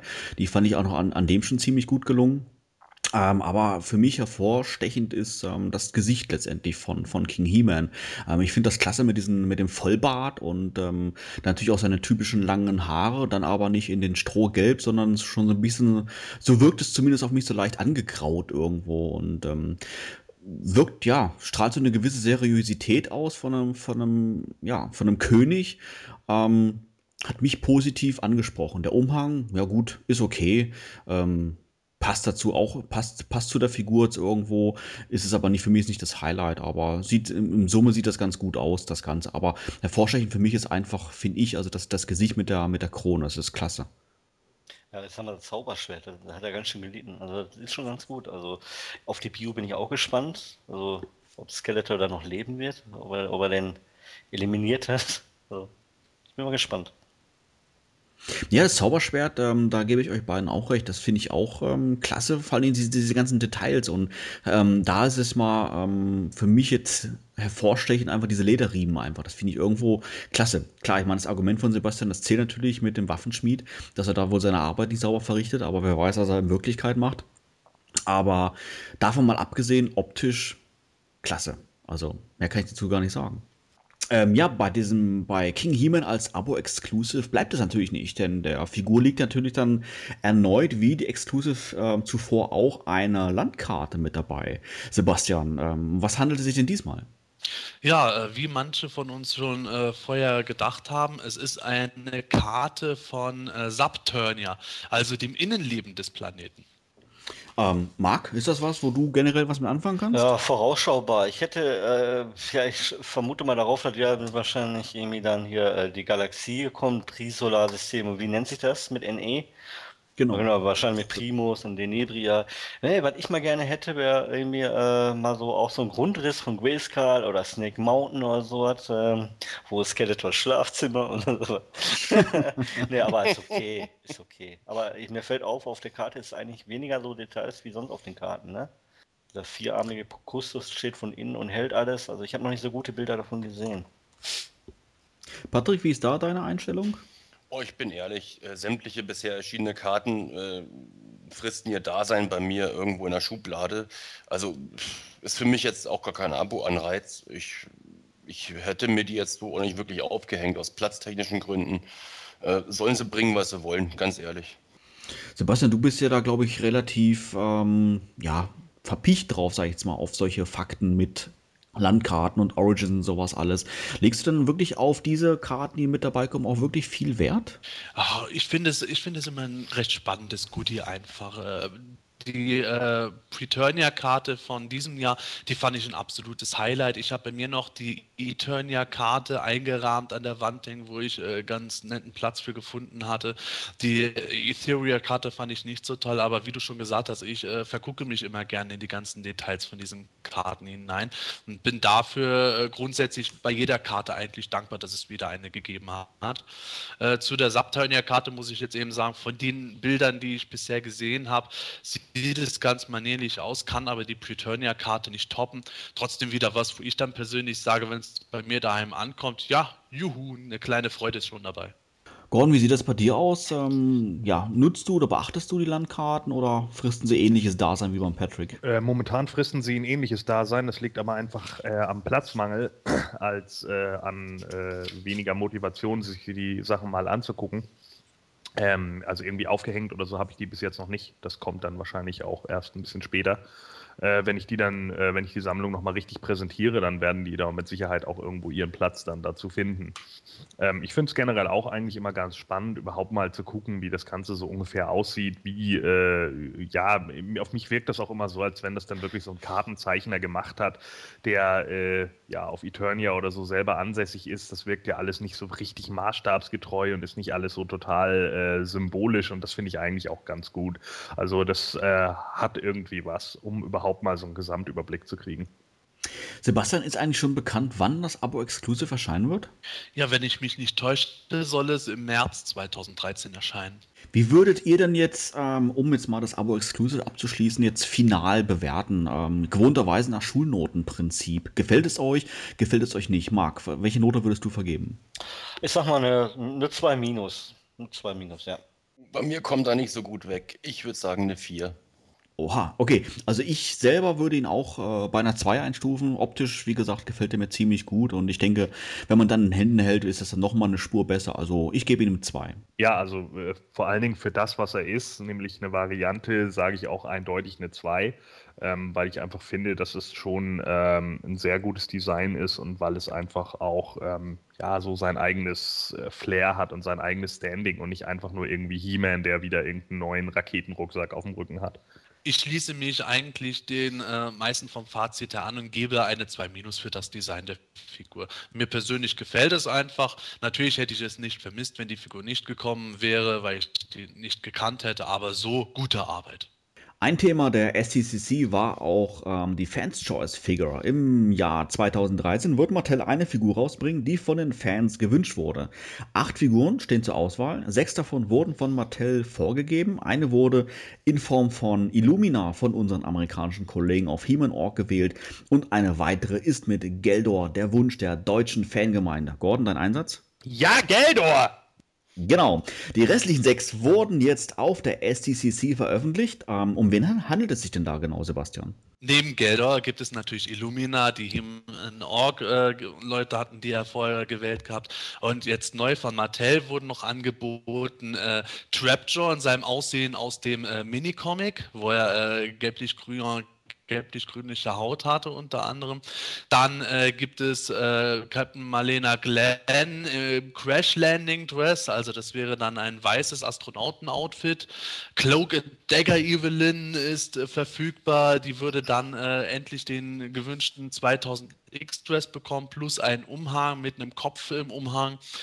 Ähm, es gibt einen Camouflage Cobra Khan, den ich ja als Abo-Exclusive eigentlich vorgeschlagen hatte. Hier wäre er halt ähm, so, wie man von der Vintage-Figur her kennt, mit äh, den Bass auf Scherenhänden gestaltet. Und dann gibt es auch noch Songster, der der Erzähler der Masters Power Tour war, das ähm, Masters Musical, das damals in den USA aufgeführt wurde, berühmt berüchtigt. Und äh, last but not least äh, ein Charakter, der auch bei uns äh, in den Top 3 vertreten war im Vorentscheid, der Mass of Power Dämon. Hier geht es allerdings konkret nur um den grünen Dämon. Äh, Marc, denkst du, dass in Anbetracht der sechs Mattel-Charaktere die, die wirklichen Fans-Choice-Figuren wie Illumina und Geldor äh, final dann noch eine Chance haben werden? Ich würde mal sagen, das sind die, ähm, das sind die Favoriten. Illumina wird so gewinnen. Das sage ich so, wie es ist. Also, ich sag mal, die Masken der Macht, äh, hier den Mass of Power Dämon. Ja, der, ich weiß nicht, äh, was willst du damit mit ein? Ich meine, die müssen beide in ein Set kommen, ne? Und ich sag mal, äh, eine weiße ähm, äh, Marlena, wer will denn sowas haben? Also, oh, Songstar, Quatsch. Ich hätte eher auf die äh, in den neuen Minicomic vorkommen, hier dieser Gladiator und Eldor und, und, und wie sie alle hießen. Ich hätte gedacht, ich hätte wirklich damit gerechnet, dass die Figuren gegen äh, Gelder und Illumina gesetzt werden, aber habe mich doch ein bisschen geirrt. Gordon, äh, denkst du, dass äh, Mattel äh, bei der Auswahl der Charaktere wirklich Sorgfalt halt, hat walten lassen oder wirkt das auf, auf für dich wirklich irgendwie ja schnell zusammengewählt irgendwie? Naja, äh, viele Dinge wirken auf mich halt einfach für einen einfachen Weg für Mattel. Also ein Großteil, die, also vier davon sind doch alles wieder nur irgendwelche Varianten. Kamo Cobra Khan äh, ist eine Variante Cloak and Dagger Evelyn, also äh, really Clash, Land, Crash Landing Glenn. Also äh, ernsthaft Mattel, ja, really ja, also im Endeffekt, das, das sind so Figuren, die sind für mich einfach komplette Don'ts. Genauso wie der Mini-Comic Trapjaw. Menace of Trapjaw ist ja ganz schön, aber im Endeffekt jetzt einen Trapjaw zu haben, der wieder nur grüne Haut hat und sonst irgendwas. Mm, ne? Also für mich sind da auch eigentlich nur interessant wirklich Illumina, Mask of Power Demon und natürlich Yours Truly. Ja, und der sollte auch gewinnen in meinen Augen. Geldor hat in meinen Augen auch die äh, größte äh, Berechtigung, endlich mal auf, auf den Markt zu kommen. Auch noch mehr als Illumina, weil Illumina einfach neuer ist. Sie wird es vermutlich gewinnen, da, da, das sehe ich ähnlich, aber ich denke trotz alledem, dass Geldor immerhin noch den zweiten Platz machen wird und damit auch weiterkommt. Ja. Also wird es mit Sicherheit auch irgendwann schaffen. Bei den Master of Power Dämonen gebe ich äh, vollkommen recht. Bin auch der Meinung, dass einer alleine keinen Sinn macht die könnte man wirklich gut als Two-Pack bringen und das würde auch Fans ansprechen. Deswegen, klar, Songster, ja, hm, bitte. Sag mal, was willst du mit, wenn du Ernie und Bert haben willst, willst du auch äh, äh, Bert zu Ernie haben, ist ja ganz klar. ja. Ja, nur jetzt mal davon abgesehen, dass der natürlich der Vergleich zu Ernie und Bert ein Stück weit hinkt, äh, um nicht zu sagen, dem fehlen zwei Beine. Aber trotz alledem, äh, Songster zum Beispiel ist für mich jetzt auch wieder so eine Figur, bei der ich dann denke, so mein Gott, man regt sich tierisch über Mola auf. Ich weiß noch ganz genau, was, was nicht nur in Deutschland, sondern auch in den USA für einen riesen Aufriss darüber geht. Aber Songster hat jetzt plötzlich wieder einen anderen Status. Und dann, wenn er dann plötzlich doch auftaucht, dann denken sich wieder hunderte Leute, ah, so ein Charakter, den brauche ich ja nun auch nicht. Was soll das denn jetzt auf einmal? Am Anfang sagen alle immer, oh, es wäre irgendwie ganz witzig. Und im Nachhinein sagen sie dann, wenn er dann nämlich doch kommt, ach, für sowas haben sie Geld, aber für ein, keine Ahnung, Modulog nicht. Zustimmen, ja, ja. Ähm, ja, Patrick, mal abgesehen von Illumina und Geldor, äh, ist für dich jetzt ein Charakter dabei, der dich wirklich brennend interessiert. Wie ist deine generelle Ansicht zu den restlich vorgestellten Charakteren? abgesehen von Illumina? Hm. Nee, ich bin ein bekennender Illumina-Fan. Für Mattel hätte es vielleicht sogar noch den Vorteil, dass man die Form von Pantor nochmal verwursten könnte und ihre schneeweiße Kampfkatze bringen könnte. Aber wenn du mich so fragst, abgesehen, dann würde ich als Evelyn-Fan die Cloak and Dagger Evelyn bevorzugen. Äh, was den Rest angeht, muss ich auch sagen, also Mini-Comic Trap Joe, Kamo Cobra Khan, äh, Crash Landing Glenn, für mich gar nicht. Und dieser Songstar, der hat, also der ist für mich alles außer Adult Collector, der hat da nichts zu suchen das, der wirkt auch im Nachhinein betrachtet, wenn ich mir die alten Videoaufnahmen da anschaue, der wirkt da immer noch wie jemand, der unter dem Einfluss berauschender Mittel äh, da irgendwo über, über diesen Straßenzug da poltert und eigentlich gar nicht weiß, was er da soll. Ähm, und da schließe ich mich äh, Gordons Meinung absolut an. Also wenn der kommen sollte, wird das Geschrei wieder groß sein. Ne? Sebastian, ähm, eine Art ungeschriebenes Gesetz war es ja, möglichst obskure Charaktere zur Wahl zu stellen. Äh, trifft das deiner Ansicht nach auf, auch auf die Mattel-Auswahl zu? Ja, ja und nein. Natürlich ist Evelyn kein obskurer Charakter. Natürlich ist Trapjaw kein obskurer Charakter, aber Trapjaw in seinem äh, Look aus seinem ersten Minicomic-Auftritt ist natürlich obskur. Also Mattel hat es da eigentlich gar nicht so doof angestellt. Auch äh, Gelder und Illumina durchaus spannende Varianten meiner Meinung nach ähm, gegenüberzustellen. Ich muss in dem Fall allerdings auch sagen, dass ähm, ich äh, eigentlich mich da schon als alles gut finde outen muss, weil ich äh, mit nahezu jeden, jeder der Figuren was anfangen könnte. Also der absolute Stinker aus dem Voting wäre für mich die Crash Landing Glenn, weil ich äh, diesen Raumfahreranzug nicht nochmal brauche, auch wenn neue Unterarme dazu kämen, wäre für mich trotzdem absolut doof. Äh, äh Songster äh, fände ich eigentlich auch von der Figur her eher doof. Muss allerdings sagen, dass äh, ich mit dem Charakter insofern warm geworden bin, nachdem ich ein Interview mit dem damaligen Darsteller gehört habe und auch ein bisschen seine Musik reingehört habe, was mir eigentlich beides sehr gut gefallen hat. Äh, begabter, sympathischer Mann. Insofern äh, bin ich da jetzt auch äh, Songs dagegenüber nicht mehr ganz so abgelehnt, obwohl ich auch sage als Figur, bäh, aber der Rest alles, Camo Cobra Khan fände ich gut. Cloak and Dagger Evelyn, ich habe ein Evelyn im 2000X Outfit für die Moto Classics Line schon längst gewollt. Äh, der Master of Power Dämon, klar möchte man auch den zweiten, aber da kann man natürlich jetzt auch argumentieren, wenn ich jetzt für den grünen Dämon votiere und der erscheint dann, dann ist die Wahrscheinlichkeit, dass sein violettes Pendant kommt, eigentlich schon sehr hoch. Und da muss ich nicht noch äh, gerade jetzt mit der neuen Umstellung noch zwei, drei, vier Jahre warten, bis das Tupac vielleicht mal erscheinen sollte. Mini-Comic Trapjaw finde ich eigentlich auch ganz gut. Illumina äh, fände ich auch okay. Gelder fände ich natürlich auch super. Also ich habe eigentlich da wirklich Probleme, mir eine Wahl zu treffen. Äh, da kann man jetzt natürlich auch wieder überlegen, wie beim Vorentscheid geht man mit einer gewissen Taktik ran. Wenn wir jetzt davon ausgehen, dass Illumina allein durch die ganzen Neiman Ork Leute wieder äh, der, der äh, eindeutige Favorit ist, äh, können wir dem irgendwas entgegensetzen, wo wir sagen, da können wir vielleicht zusammen mit einer Koalition von internationalen Fans dann doch mehr Stimmen zusammentragen, wenn die alle für Gelder oder den Master of Power Dämon stimmen würden. Das ist jetzt natürlich eine Geschichte, wo man auch überlegen kann, weil wenn ich jetzt äh, meine Stimme in der And Decker Evelyn gebe, weiß ich nicht, ob sie insgesamt so eine große Chance hat.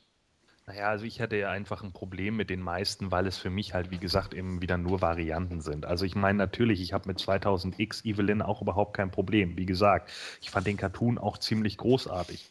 Die Sache ist nur einfach die, wir haben bereits schon zwei Evelyns. Wir haben einmal die normale, wir haben einmal Battleground Evelyn. Und deswegen brauche ich jetzt nicht auch noch wieder Cloak and Dagger Evelyn. Und ich denke auch, dass da auch viele Leute äh, sehr laut schreien würden, wenn die jetzt einfach so aufgetaucht wäre, ohne dass man sie zur Abstimmung frei freigibt. Demzufolge sollte man sich dann wirklich mal die Frage stellen, will man die Figur denn wirklich? Ja, also ich meine, wenn man sich über so viele He-Man-Varianten schon ärgert, dann frage ich mich, warum man sich dann nicht über Evelyn-Varianten ärgern sollte. Also ich bin schon der Meinung, so langsam sollte man doch vielleicht auch mal eher darauf gucken, dass dann ein paar neue Charaktere reinkommen und nicht immer nur die XYZ-Variante von irgendeinem anderen. Und das ist auch einer der Gründe, warum mir solche Figuren wie Crash Landing Glenn oder sowas nichts geben. Und auch beim Mini-Comic Trapjaw ist das für mich einfach nur ein Repaint. Wenn man da jetzt natürlich sagen könnte, ja, der bekommt jetzt einen komplett neu designten Waffenarm oder sonst irgendwas, ja, dann wäre das ja eventuell noch ganz interessant, den Menace of Trapjaw in dem Moment mal zu sehen. Aber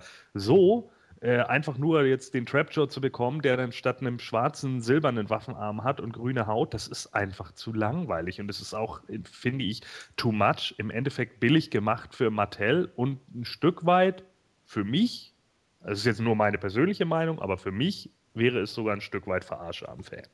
Wollen aber traurig ist, der erscheint ja, die Figur wird ja auf jeden Fall erscheinen im November nächstes Jahr oder Dezember. Da wird ein Monatsfigurslot für so eine Variante verplempert. Finde ich schade.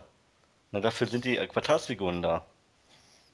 Ja, das ist natürlich ein sehr gutes Argument, dass wir eben, wenn wir jetzt eine Cloak and Dagger Evelyn hätten, die dafür natürlich tatsächlich eigentlich einen Originalcharakter verlieren würden. Das würde dann wiederum für jemanden wie Lumina oder Geldor äh, zutreffen, dass man da eher stimmen würde.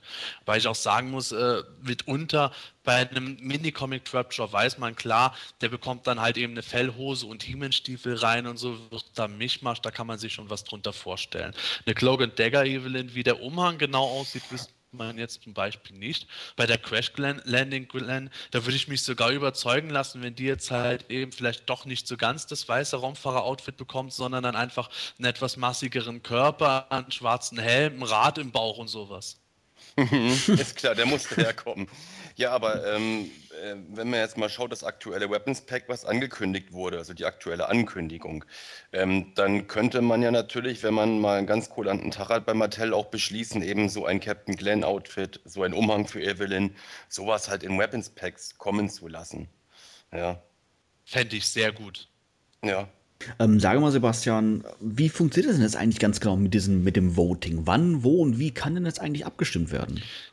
Ja, das Voting ist so lange offen, wie auch das 2013er Abonnement abgeschlossen werden kann. Das ist nämlich die kluge Sache. Im Gegensatz zu den Vorentscheiden können jetzt wirklich nur die Abonnenten fürs kommende Jahr äh, voten.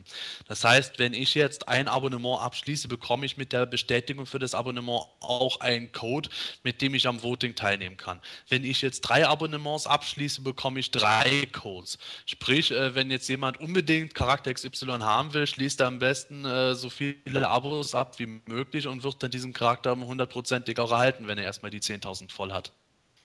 Neben dem äh, normalen Abonnement gab es 2012 auch im Rahmen des 30. Geburtstags von He-Man sechs neue Charaktere, die äh, ja über das Jahr verteilt erschienen sind. Die letzten beiden ausstehenden Figuren sind nun veröffentlicht worden. Um wen handelt, handelt es sich denn da, Sebastian? Ja, ähm, wie schon angekündigt, ist äh, die fünfte Figur von Terry Higuchi designt worden und erscheint im Oktober 2012. Der Name ist Sideshop und äh, dabei handelt es sich um eine Art Cyborg, der ähm, mal was mit Trapjaw zusammen zu tun hatte, bevor dieser zu Trapjaw wurde, ist dann auch schwer verletzt worden, etc. Pipapo hat irgendwann auch mal als Söldner bei der Horde mitgemischt, ja. Und äh, die letzte Figur ist der Sieger des Creative Character Contest, wird im November erscheinen und heißt Castle Grayskull Man. Und da auch wieder, der Name ist absolut Programm, denn der sieht wirklich aus wie Castle Grayskull, wenn es plötzlich Arm und Beine gekriegt hätte. Und blonde Haare. Und blonde Haare. Genau. Ja, die bisherigen vier neuen Charaktere haben ja teilweise in der Fangemeinde einen recht schweren Stand. Ähm, reihen die beiden ähm, sich eurer Meinung nach, also Mark und, und Patrick, da ein oder überzeugen sie sich äh, oder, oder, überzeugen sie euch final doch einer, äh, ein oder beide zu kaufen? Patrick, wie ist da deine Meinung über Sideshop oder Castle Grayskull Man? Puh, also Shop Sui sagt mir bis dato nicht so zu, muss ich echt sagen. Also das finde ich jetzt nicht allzu creative. Ich habe, wenn ich jetzt böse sein würde, von, von Terry auch nicht allzu viel erwartet, wenn ich zumindest sehe, was er so designmäßig bisher beim Motu gemacht hat. Aber ähm, der Castle Grayskull Man, den fand ich am Anfang recht schwach. Da hatte ich aber auch nur ein unscharfes Bild gesehen. Mittlerweile muss ich sagen, finde ich ihn eigentlich ganz witzig. Also wenn ich mir die Stiefel angucke, etc. Natürlich der Kopf, die ganze Figur an sich wirkt also ziemlich cool. Das wirkt so ein bisschen wie so ein kleiner Gargoyle, der da rumhüpft. Ähm, den werde ich mir zulegen. Den finde ich äh, ganz witzig. Da, da, bin ich auch nicht abgeneigt. Was ich jetzt nicht brauchen würde, wären auch ein Fright Zone Man, ein Snake Mountain Man. Also äh, da lassen wir dann mal die Kirche im Dorf. Der ist in Ordnung. Der, der Zeitshop, der, der gibt mir ehrlich gesagt nichts. Marc, wie ist da deine Einstellung? Äh, welche der beiden Figuren überzeugen dich? Beziehungsweise welche Kritikpunkte hättest du? Also erstmal äh, Patrick, der äh, Terry Fujiyama Katayama, äh, der wird äh, für Mattel keine äh, äh, also Moto-Figuren machen, soweit ich weiß, ist er gar nicht mehr da äh, mit tätig. Ähm, nee, nicht mehr. Nicht ne? mehr nee. mhm. ne? Also, ja, ich sag mal, ähm, äh, Sidejob äh, ist für mich Mittelmaß, ist nicht schlecht, aber auch nicht gut. Gefällt mir auf jeden Fall besser wie äh, Sir Laserlot und Mighty Dingsbums. Und ähm, ah, ich mag diese Farbkombi, äh, Silber, Blau und äh, ja, und Orange und diesen transparenten Roboter-Oberkörper, endlich kommt er mal wieder zum Einsatz. Ja, aber an Dragoman reicht natürlich nichts ran. Was mir an Sideshop nicht so gefällt, sind die riesigen Scherenhände. Die sind meiner, meiner, meiner Meinung nach zu groß und äh, die Figur ist damit schwer zu positionieren. Der kann ja kaum stehen damit. Und äh, ja, ich hätte ihm äh, zusätzlich eine, eine normale Hand gegeben zum Wechseln. Ja, und äh, Castle Grayskull Man nach The Vega Man die beste äh, Jubiläumsfigur. Ähm, ja, wenn ich es richtig verstehe, laut Bio hat Thieler die, als neue Hüterin von Castle Grayskull äh, den Geist von Grayskull wohl äh, in die Figur fahren lassen, oder? Das ist die Frage. Ja. ja. Ja. Gordon, äh, sage mal, in Bezug auf Castle Grayskull Man gab es ja mal wieder eine kleine Panne in Bezug auf Mattel, oder? Was ist denn da passiert? Ja, äh, sie hatten, äh, Mattel schien oder Matty Collector hatte wohl schon irgendwie im Laufe des Vormittags, also noch bevor überhaupt der Panel bei der äh, Comic-Con in Ansätzen bereitstand, äh, schon auf ihrer Webseite für eine Viertelstunde lang enthüllt, dass äh, Castle Grayskull Man der Gewinner des Contests war. Da meinen jetzt ja einige wieder, es wäre eine Panne gewesen. Ich sage aber ganz bewusst, das war keine Panne. Das hat man einfach mit Absicht gemacht, um wieder die PR-Maschine ein bisschen anzukurbeln und da mal wieder ein bisschen zu streuen. Marc, hat's funktioniert? Ja, der Gordon hat vollkommen recht, so viel Scheiße kann doch nicht passieren. Also ich sag mal, äh, ich sag mal, die haben ja damals hier äh, diese Liste da äh, gespammt, aus Versehen. Das passiert einmal, aber kein zweites Mal. Ich sag mal, äh, so wie der Gordon, das war mit voller Absicht. Also, ja, sowas geht einmal schief, aber ist auch egal. Er hat für Unterhaltung gesorgt und ist okay. Gordon, wie ist deine generelle äh, Meinung über beide Figuren? Naja, also wenn ich es jetzt Revue passieren lasse, bin ich ganz ehrlich, hätte ich vorher gewusst, welche Figuren auf mich zukommen, hätte ich sehr wahrscheinlich kein 30th Anniversary Abo abgeschlossen. also, ich glaube, da hätte ich einfach gewartet, bis ich die Figuren irgendwie für einen Zehner bei Ebay also bekommen hätte oder so. Also da wäre, glaube ich, so dieser, dieser Weg über den Zweitmarkt wäre da, gerade bei den Charakteren, weil auch so viele so un dermaßen unbeliebt sind, einfach der bessere Weg gewesen. Ähm, Sideshop selbst, ich weiß nicht. Wie gesagt, ich hatte das ja schon im Live-Podcast gesagt. Er erinnert mich immer noch von der Farbgebung sehr an Strong Arm. Ähm, ist äh, besser als Laserlord ist, besser als Mighty Spector, äh, finde ihn trotzdem irgendwie schwächer als Drago Man, passt für mich, ist sehr weird, passt für mich nicht zwangsläufig irgendwie unbedingt ins Motoversum, aber es funktioniert noch irgendwo. Also es ist, wirkt auf mich irgendwie wie so eine, äh, ja, äh, merkwürdige Horde-Konstruktion, die man irgendwo auf dem Schrottplatz mal zusammengesammelt hat. Grayskull Man sieht eigentlich ganz gut aus, wie ich finde. Ähm, was mich da stört, ist der Name, der ist so unglaublich blöd. Also selbst Grayskull selber wäre ein besserer Name gewesen als Castle Grayskull Man. Also langweiliger geht es dann auch wieder nicht.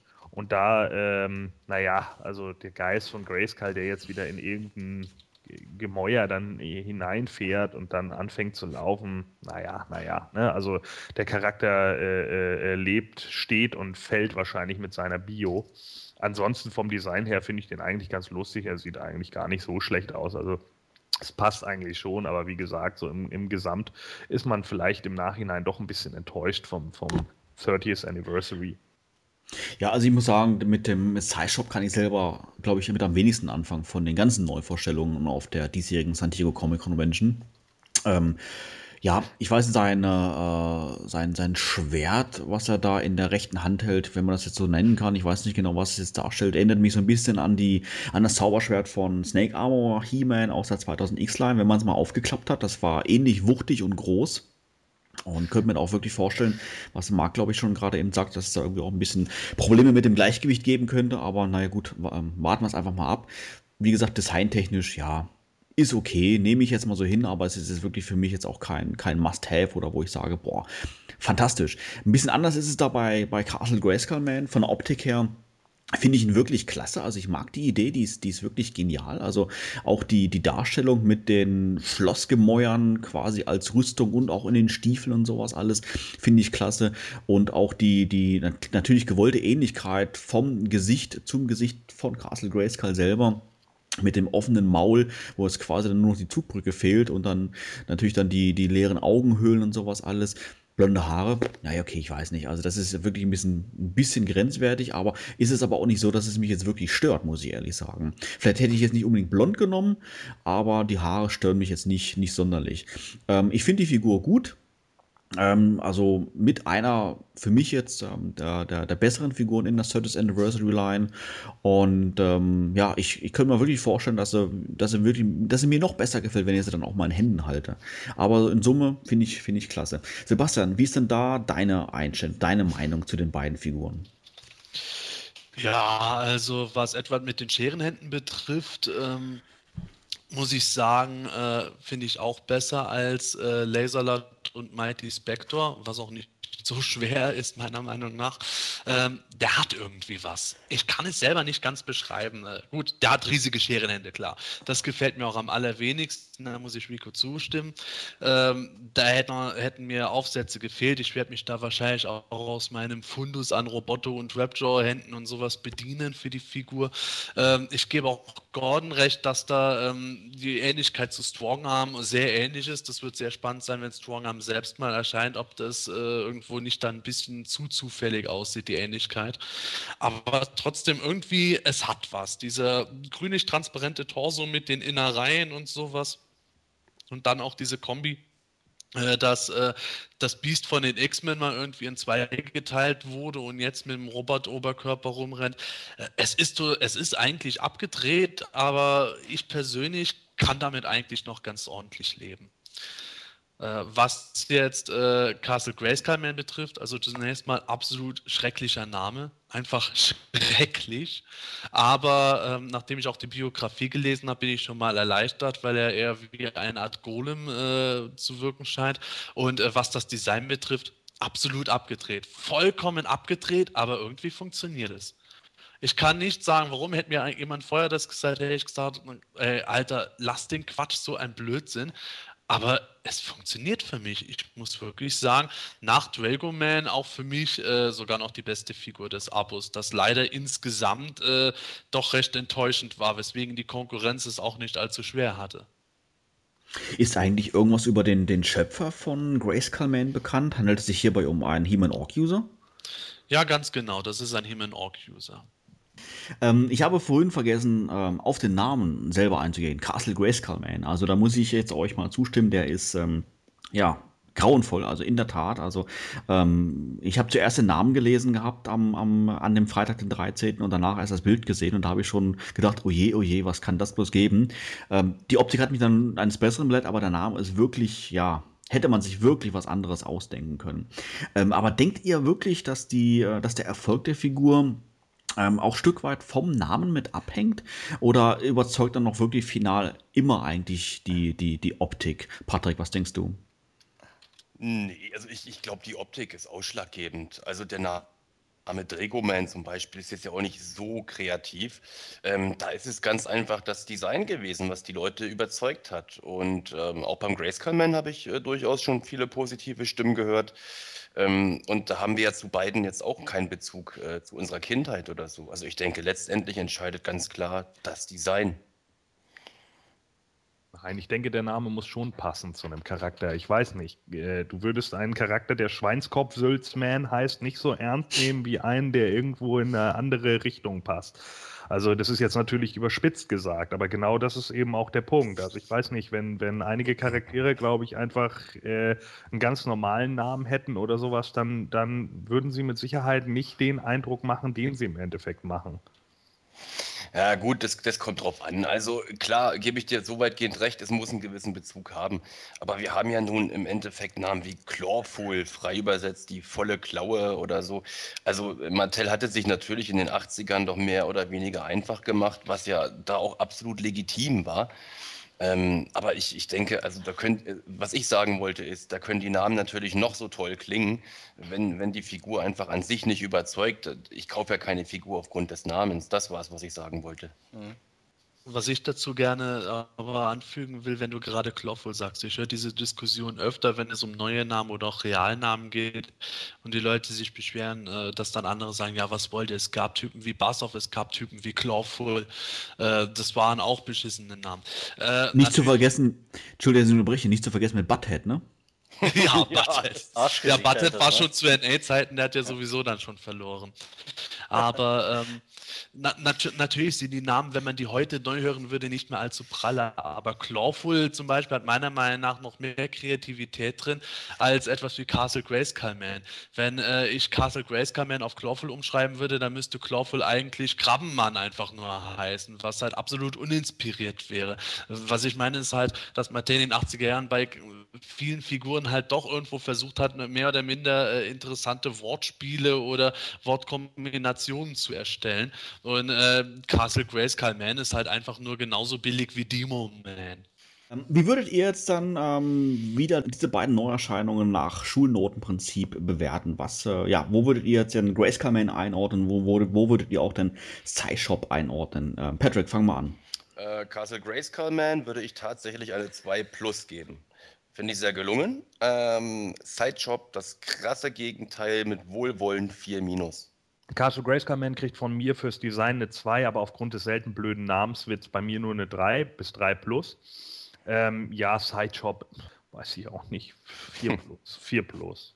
Also der Castle Grayskull Man, den mache ich äh, eine 2 minus. Ähm, ja, und äh, diesen Sideshop, ja, 3, 3 minus, so im Mittelfeld. Also, äh, wenn ich jetzt mal meine, meine ähm, äh, Meinung auf, aufs äh, Design basierend äh, mache, also sprich nur wie die Figur jetzt aussieht, dann würde ich jetzt dem Castle Grayskull Man, würde ich glaube ich da eine 2 geben. Also ich finde äh, ich finde ihn klasse, also auch diese Farbgebung, weil die so genau dem Schloss irgendwo entspricht. Und äh, den Sci-Shop vom Design, muss ich sagen, wirkt mir ein bisschen, bisschen bunt, auch obwohl ich den Roboter-Oberkörper sehr mag. Aber ähm, ja, ich weiß auch nicht, überzeugt mich nicht wirklich. Dem würde ich jetzt eine 3 bis 4 geben. Ja, also ähm, Sideshop bekommt bei mir ein ähm, ausreichend Minus, ein äh, sehr wohlwollendes ausreichend Minus, weil mir die Figur eben so genügt. Ich werde die wahrscheinlich auch nicht so aufstellen, wie sie gemacht ist. Wie gesagt, die Scherenhände, das ist für mich jetzt einfach too much, aber mit ein bisschen Arbeit wird der für mich äh, recht akzeptabel sein. Deswegen also auch gerade ausreichend. Äh, Castle Grayskull Man bekommt bei mir ein glattes Befriedigend, also eine 3. Äh, das ist für mich jetzt äh, nicht ausreichend, um gut zu sein. Natürlich ist die Modellierung überaus detailreich und gelungen. Nur äh, die, das Grundkonzept des Charakters äh, ist, ein, ist mir doch eine Spur zu abgedreht, um da jetzt eine 2 zu geben. Deswegen eine 3. Natürlich gab es auch wieder Merchandise auf der San Diego Comic Convention zu sehen. Neben bereits bekanntem wie der Brieföffner in Zauberschwertform wurde auch ein vollständiges Castle Grayskull präsentiert. Allerdings ja nicht in Moto Classics Version, sondern als eigenständige Statue, wenn man es so nennen mag. Ähm, was ist denn da der Hintergrund, Sebastian? Ja, ähm, diese Statue wird eben von Icon Heroes präsentiert und produziert. Äh, es stehen noch keine genauen Maße fest. Auf der San Diego Comic Con war das eine durchaus sehr große, massive Statue. Preis steht auch noch nicht fest, aber es wird wohl, ähm, lasst, lasst mich lügen, erstes oder zweites Quartal 2013, glaube ich, soll es kommen, richtig? Ja. Ganz genau. Und wird wohl, wird wohl über den äh, Shop äh, Action Figure Express vertrieben. Die haben schon zu 2000X Zeiten von den Mini-Statuen unter anderem die äh, Classic Colors Zauberin angeboten gehabt. Ähm, ja, ein Artikel, der wie Grandemir wohl in der oberen Preisregion zu finden sein wird. Ähm, ja, ist es, ist es dennoch ein Grund, sich das Schloss äh, final dann zu kaufen? Wie ist da eure Meinung über das Castle Grayskull, Marc? Sofort, irgendwie, irgendwie. Vor allen Dingen, ähm, man sieht nicht nur die Vorderfront, man sieht auch jetzt mal ein bisschen die Seitenfront oder den Burghof und so viele Details. Wahnsinn, klasse. Also muss unbedingt her. Ich, äh, ja, muss in die Vitrine oder oben drauf oder ja. Das heißt, auch spielt da der Preis erstmal keine Rolle. ich, will, ich, will, mal, ich will mal ein bisschen äh, optimistisch sein, Augen zu und durch und mal gucken, was wird. Patrick, ähm, wie ist das Schloss? Ähm, ist das Schloss generell ein Artikel, der auch dich ansprechen würde? Ja, sofort. Also nachdem ich äh, die Bilder gesehen habe, ich musste sie immer wieder anschauen im Laufe des Tages. Und ähm, ich bin jetzt einfach mal äh, ganz ehrlich, das ist mir auch ganz egal, was das Ding kosten wird. Ich würde erst anfangen zu überlegen, so ab 500, 600 Dollar. Oh. Muss ich ehrlich sagen, also wenn das Ding wirklich in der Größe kommt, wie gezeigt, würde ich das Geld dafür hinlegen, weil das ist für mich tatsächlich ein Collectible, wie ich es mir schon lange gewünscht habe. Und ähm, das wäre für mich die Definition von Adult Collector. Gordon, 600 Dollar? Really? Ja, nee, also auf gar keinen Fall. Ja, eigentlich wurde im Endeffekt schon alles gesagt. Also viel mehr kann ich dazu nicht sagen. Das Design ist schon ganz in Ordnung und so, aber ich brauche so, sowas halt einfach nicht. Also ich würde eine Castle Grayskull schön finden, wenn sie zu den Figuren gehört, aber das war's dann auch.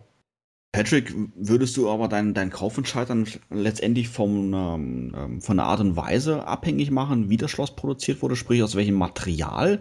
Beispielsweise, wenn es jetzt aus normalen Plastik wäre, wie die ähm, ähm, Castle Grayskulls, die wir jetzt schon haben, oder ob es doch etwas hochwertiger ist?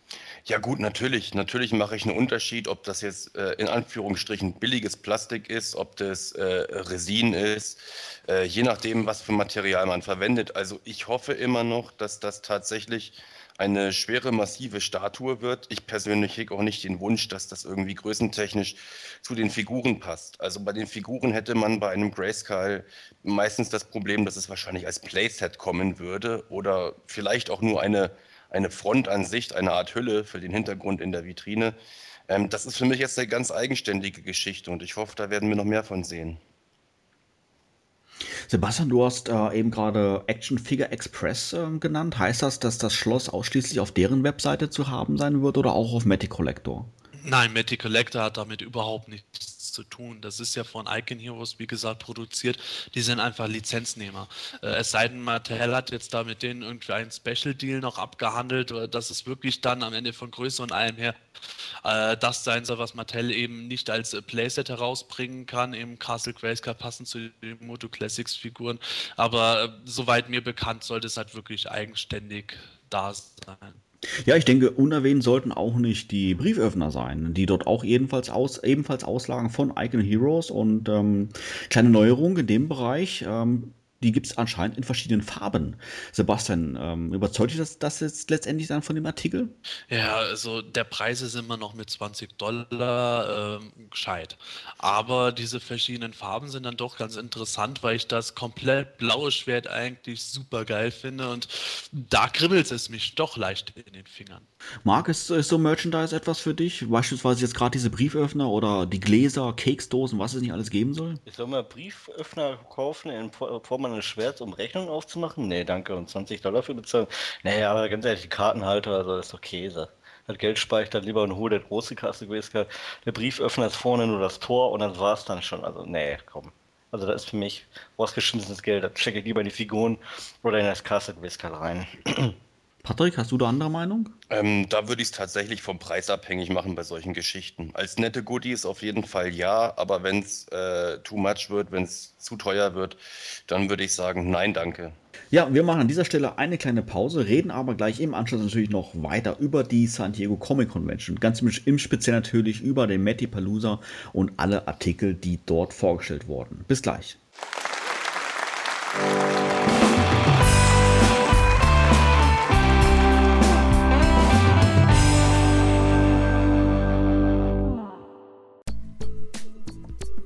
Heute startet Planet Eternia einen Aufruf an euch, die Fans, bezüglich unseres Planet Eternia Lexikons. Das Lexikon war bisher immer frei editierbar und für unsere Gemeinschaftszwecke gestaltbar. Das wird natürlich auch in Zukunft so bleiben. Wir sind jedoch auch weiterhin auf der Suche nach Fotos, da gerade dieser optische Aspekt eine Menge des Lexikons ausmacht. Deshalb hier ein Aufruf an euch als Fans. Wenn ihr eine Digitalkamera besitzt und Fotos von den Sachen aus eurer Sammlung machen könnt, die vielleicht in unserem Lexikon noch fehlen, seien es Figuren, Zubehör, Verpackungen oder von ähnlichem, egal zu welcher Actionfiguren-Serie in unserer Liste, dann schickt uns diese zu. Wir werden sie dann im Lexikon einfügen. Dank einer neuen Funktion im Lexikon ist es jetzt auch möglich, den Spender des Bildes direkt anzugeben und per Link auf sein Profil und seine Sammlung zu verweisen. Ihr werdet also als Spender vermerkt. Solltet ihr lieber anonym spenden wollen, ist das natürlich auch möglich. Wir hoffen auf viele Zusendungen, damit wir ein noch besseres, umfangreicheres Lexikon gestalten können. Schickt also eure Bilder an die E-Mail-Adresse lexikon at planeteternia.de. Wir werden sie dann umgehend einfügen. Solltet ihr Fragen oder Anregungen haben, könnt ihr diese an dieselbe E-Mail-Adresse senden oder aber an mich als Ansprechpartner unter meinem Profil The Formless One per Private Message oder E-Mail. Wir kümmern uns dann schnellstmöglich um eure Fragen. Vielen Dank schon mal im Voraus an euch für ein noch besseres Lexikon.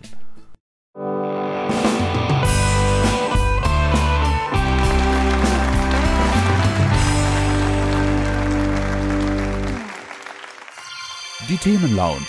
Nerds im Detail. Herzlich willkommen zurück in der Themenlounge. Unser Thema heute ist natürlich die San Diego Comic Convention, die vom 12. bis zum 15. Juli in den USA stattfand. Ja, unser Schwerpunkt jetzt in der zweiten Hälfte sind natürlich alle Enthüllungen, äh, die, die, die Mattel uns quasi präsentiert hat im Rahmen ihres Panels Matty Palooza. Ähm, Allerdings kurz vor dem Panel äh, veröffentlicht wurden, äh, da möchten wir uns auch noch geschwind drauf eingehen, zwei neue Biografien und zwar einmal von Mechaneck und einmal von Dragon Blaster Skeletor Gordon. Äh, was kann man denn über diese beiden Biografien kurz zusammenfassen?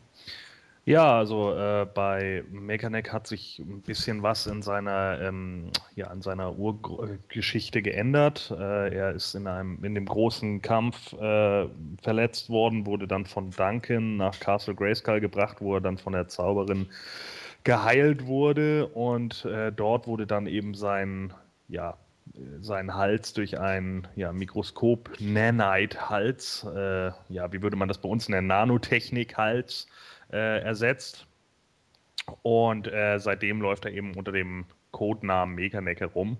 wie gesagt, ist es jetzt halt eben die Frage, ob man unbedingt so eine Änderung braucht im Bezug, dass die Sorceress ihn jetzt da heilt, anstatt dass Man at Arms das ändert. Aber ich finde es jetzt nicht so schlimm. Äh, ändert für mich jetzt nicht so viel am, am Charakter selber.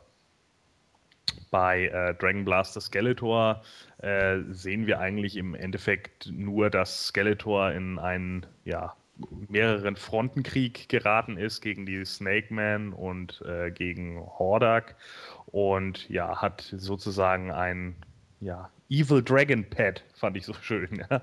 sein böses Drachenhaustier mit dabei, um seine äh, Gegner jetzt paralysieren zu können. Äh, Marc, sind solche Origins, solche Biografien für dich generell interessant? Ja, natürlich. Äh, die Mechanik-Biografie ist ganz gut. Die Sources für den Hals verantwortlich ist, ist neu, aber ist okay. Ja, ich finde nur schade bei Dwing Blaster Skeletor, dass auf das ähm, Tier nicht direkt auf eingegangen wird. Also das ist das Einzige, was ich so ein bisschen vermisse. Aber ansonsten okay, die Bios. Hm, Patrick, wie ist da deine Einstellung? Bist du auch so ein Biografien-Fan? Nee, ähm, ich muss sagen, also bei mir ist es so, ich lese die Biografien eigentlich äh, nur flüchtig. Ich bin kein Biografien-Fan, ich gleiche die auch nicht miteinander ab. Insofern ähm, muss ich sagen, das, was ich da gelesen habe, ist solide und das reicht mir. Ja, wie gerade schon erwähnt, die Biografien, die wurden vor dem äh, Matty Palooza Panel quasi schon veröffentlicht.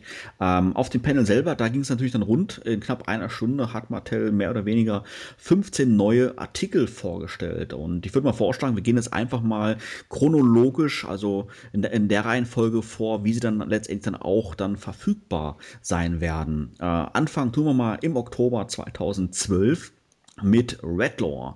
Der wurde jetzt dann ja tatsächlich dann auch dann ähm, auf dem Mattel-Panel vorgestellt. Marc, ähm, hat dich die Figur überzeugt? Ja, voll und ganz, obwohl sie ja keine Überraschung war. Die lag ja so schon seit Monaten in der Luft und ich würde mal sagen, mit die beste Figur im zweiten Halbjahr. Nur schade, dass er so keine 2000X Gurt-Rüstung bekommt, welche man so wahlweise drüber stülpen könnte.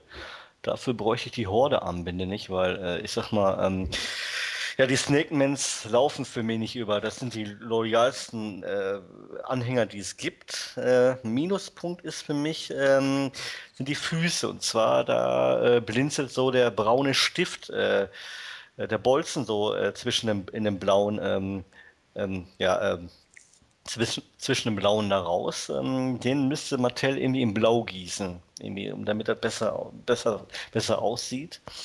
Ja, und auch schön die Halsverlängerung auch noch äh, mit dem extra Kuhgelenk. Hm, okay.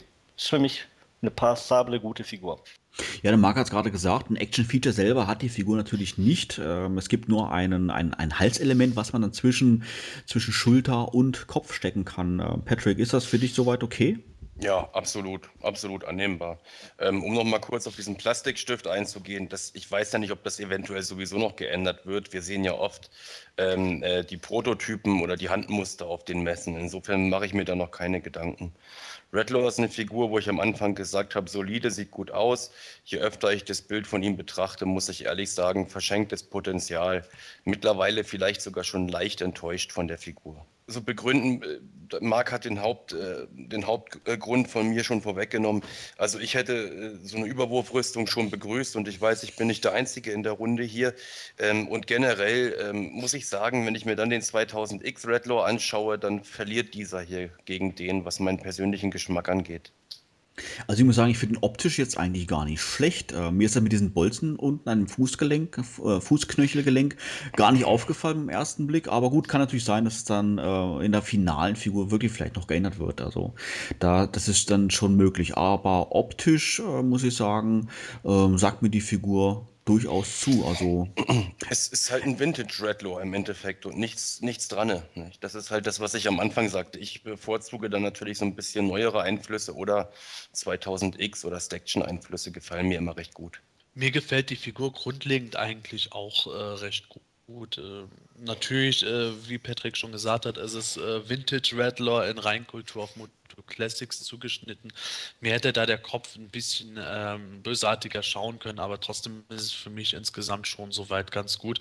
Was ich bei der Figur allerdings äh, stark vermisse, ist die 2000X Rüstung. Da hätte ich eigentlich erwartet, dass Mattel die Gelegenheit nutzt, äh, die auch noch mitzubringen. Ist ein bisschen schade, das hätte das Ganze auch noch ein bisschen äh, ausgeweitet. Aber so ist es für mich von der Figur her eigentlich soweit okay. Ja, also mir gefällt äh, Redlaw außerordentlich gut. Ähm, ich mag das eigentlich auch, dass sie ihn hier so mehr oder minder in seinem Vintage-Look belassen haben. Äh, Finde ich vollkommen in Ordnung. Äh, natürlich kann ich das schon verstehen, dass einige da sagen, ähm, die Rüstung und so äh, wäre als Nachtrag sinnvoll gewesen. Vor allen Dingen auch, wenn man auf seine Bio hinten eben guckt, ne, wo er ja auch dann als The General irgendwie angesagt wird und so weiter und so fort. Und auch dieses Überlaufen zur Horde, was man da im Endeffekt hat und jetzt eben nur anhand der Armbinde da feststellt, das ist eigentlich, äh, ja, eigentlich schon eine ganz witzige Sache. Gerade deshalb wäre es natürlich dann schon irgendwo ein Stück weit sinnvoll gewesen. Ähm, jetzt natürlich die Frage, ne? so macht es natürlich in Bezug auf 2000X nicht mehr so wirklich viel Sinn, aber gut. Ich finde es in Ordnung, die Figur sieht absolut top aus. Also äh, mit Redlaw bin ich eigentlich rundum zufrieden. Wie würdet ihr die Figur ähm, nach Schulnotenprinzip bewerten, Marc? Ja, eine 2. Eine gute, ja, eine 2. Patrick? Eine 3. Ich denke, ich würde der Figur eine 2 geben. Ich finde sie cool. Ich finde Vintage cool und ich finde die Figur cool. Ich gebe der Figur auch eine 3. Befriedigt mich, aber ähm, ein bisschen mehr hätte sein können. Ja, also ich bin da bei einer 2 Plus. Ich bin damit vollkommen zufrieden. Ja, ebenfalls erscheinen im Oktober wird das äh, neue Weapons Pack. Äh, und zwar heißt es ganz genau das Great Unrest Weapons Pack. Und da gab es ja, ein, äh, ja eine wirkliche Überraschung, oder Sebastian? Ja, wir haben ja eigentlich da fest damit gerechnet, dass es wie bisher auch wieder so aussehen würde, dass im Weapons Pack nur Repaints von schon erschienenen Waffen drin wären. Dem ist nicht so. Mattel hat jetzt doch nochmal umgedacht, hat das Pack zwar um 6 Dollar erhöht im Preis, aber dafür liegen auch die bisher nicht produzierten Waffen von Horde Prime und Drago Man bei. Patrick, ist das was für dich? So ein Weapons Pack oder ist das dann doch eher Zubehör, was du gar nicht brauchst? Äh, die vorherigen Weapons Packs haben mich eher gelangweilt, aber hier muss ich sagen, hat man alles richtig gemacht. Die ersten Äußerungen dahingehend, dass man die aus Kostengründen gestrichenen Waffen bei anderen Figuren nachreichen möchte, da habe ich mir nur gedacht, oh, da beißt sich irgendwann die Katze in den Schwanz, dann wird bei der Figur dann dafür wieder irgendwas weggelassen.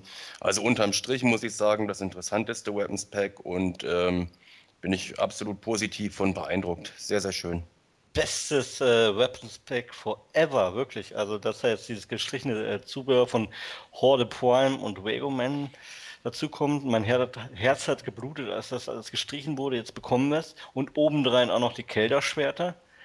Ähm, die, wo der Knauf unten allerdings ein bisschen seltsam aussieht, man er nicht so zusammenpackt. Ja, dann die äh, 2000 X-Men Arms Waffe. Abzug ist für mich ein bisschen, ähm, was hat denn die grüne äh, Chlorkeule da drin zu suchen? Die sieht ja genauso aus wie die Originale. Ja?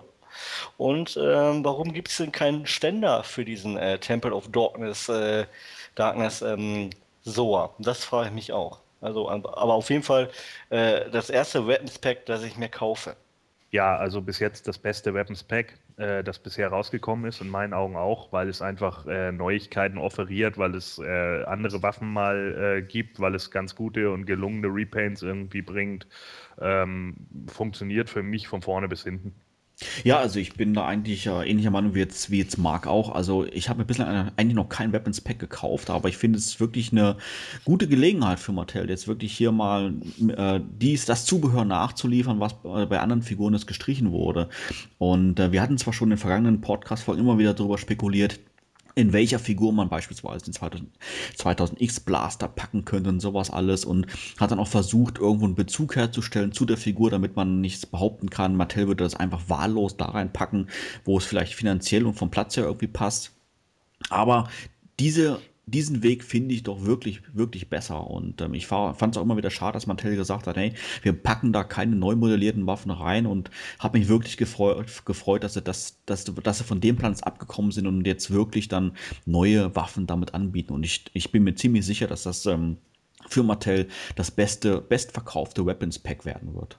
Ähm, jetzt auch hier mal die Frage an die Runde. Ähm, wie würdet ihr das Weapons Pack jetzt notentechnisch einordnen? Ähnlich äh, wie jetzt beispielsweise der Redlaw oder habt ihr da jetzt eine andere Vorstellung? Gordon, fang mal an. Äh, nee, also äh, von, von der äh, Auswahl, die man jetzt hat im Great Unrest Weapons Pack, äh, würde ich deutlich zu einer 2 tendieren. Ich vermisse jetzt nur, nur, nur noch eine Waffe für Stratos und so einen gelben Blaster für äh, Cyclone, aber das Weapons Pack 1 minus. Prima ist das, echt, wirklich. Äh, ich gebe dem Weapons Pack eine 2 Plus. Manche von den Repaint-Waffen, wie jetzt eben die Chief Carnivus-Sachen oder die Clawful-Waffen, äh, finde ich jetzt wieder Panne, dafür blauer Evelyn-Schild, äh, Temple of Darkness so und alles top-notch. Insofern, äh, die, paar, die paar kleinen Stinker äh, reißen die Eins ein bisschen nach unten, aber äh, sehr äh, begeisterte 2 Plus. Ja, also ich, ich sehe das ähnlich ähnlich. Also ich würde dem Weapons Pack jetzt auch eine, eine gute 2 geben. Gefällt mir. Schließe mich an. Gute 2. Ja, auch im Oktober wird es einen neuen Stickerbogen geben und zwar äh, mit dem Namen Great Rebellion Stickerbogen. Äh, Marc, äh, wie stehst du zu, zu, diesem, äh, zu diesem Artikel? Ja, der ist schön, um deinen Kamin anzustecken, weil der ist ein absoluter Schwachsinn, ist der, weil ähm, da ist ja dieser Aufkleber drauf und den soll ich ja angeblich auf die ganzen Heldenfiguren von Princess of Power draufkleben, vorne auf den Blistern. Soll ich den jetzt nach, neben den äh, Princess of Power Aufkleber draufkleben und die ganzen Blister zupappen, dass ich die Figur nicht mehr sehe? Ich meine, die äh, ähm, Princess of Power äh, Schurken, die äh, heben sich ja schon ab von den Helden, weil sie ja alle bei der wilden Horde sind und einen Aufkleber von der wilden Horde drauf haben. Also total witzlos, oder? Meine Meinung. Also da hätte man wirklich irgendwo das Geld, äh, den, den Dollar, den man dafür investiert hat, irgendwo besser irgendwie anders, anderweitig, äh, irgendwie, ich sag mal, ähm, ich sag mal, beim Portal vielleicht mal hier mal nachlassen können, so wie damals bei Battlecat oder so für die Abonnenten. Also so ein sinnloser äh, Stickerbogen. Den letzten fand ich besser. Ja, ich habe da nicht viel zu, zu sagen. Ich finde ihn ehrlich gesagt auch äh, überflüssig, reizt mich nicht. Mehr kann ich dazu nicht sagen. Also ich habe den, den vorherigen Stickerbögen auch nicht unbedingt viel Beachtung geschenkt, muss ich jetzt ehrlich gesagt zugeben. Ähm, ich denke mal, es wird bei dem jetzt auch nicht, auch nicht anders sein. Also ähm, er ist dabei, ist okay für mich, kann ich mit leben, aber ist jetzt wirklich kein Must-Have oder wo ich mich wirklich jetzt darauf freue. Ja, ich halte den ebenso für unsinnig. Also ich meine, die Great Rebellion sind im Endeffekt alle äh, Good Guy Charaktere, ja. Also ich meine, wenn da jetzt irgendeine Untergruppierung sich gegründet hätte oder sonst irgendwas, dann äh, könnte ich das ja noch ein Stück weit nachvollziehen. Aber so gesehen macht das für mich jetzt nicht sonderlich viel Sinn. Es wird jetzt hier irgendwie so getan, als wenn äh, äh die Horde-Charaktere alle auch den Princess of Power Aufkleber hätten.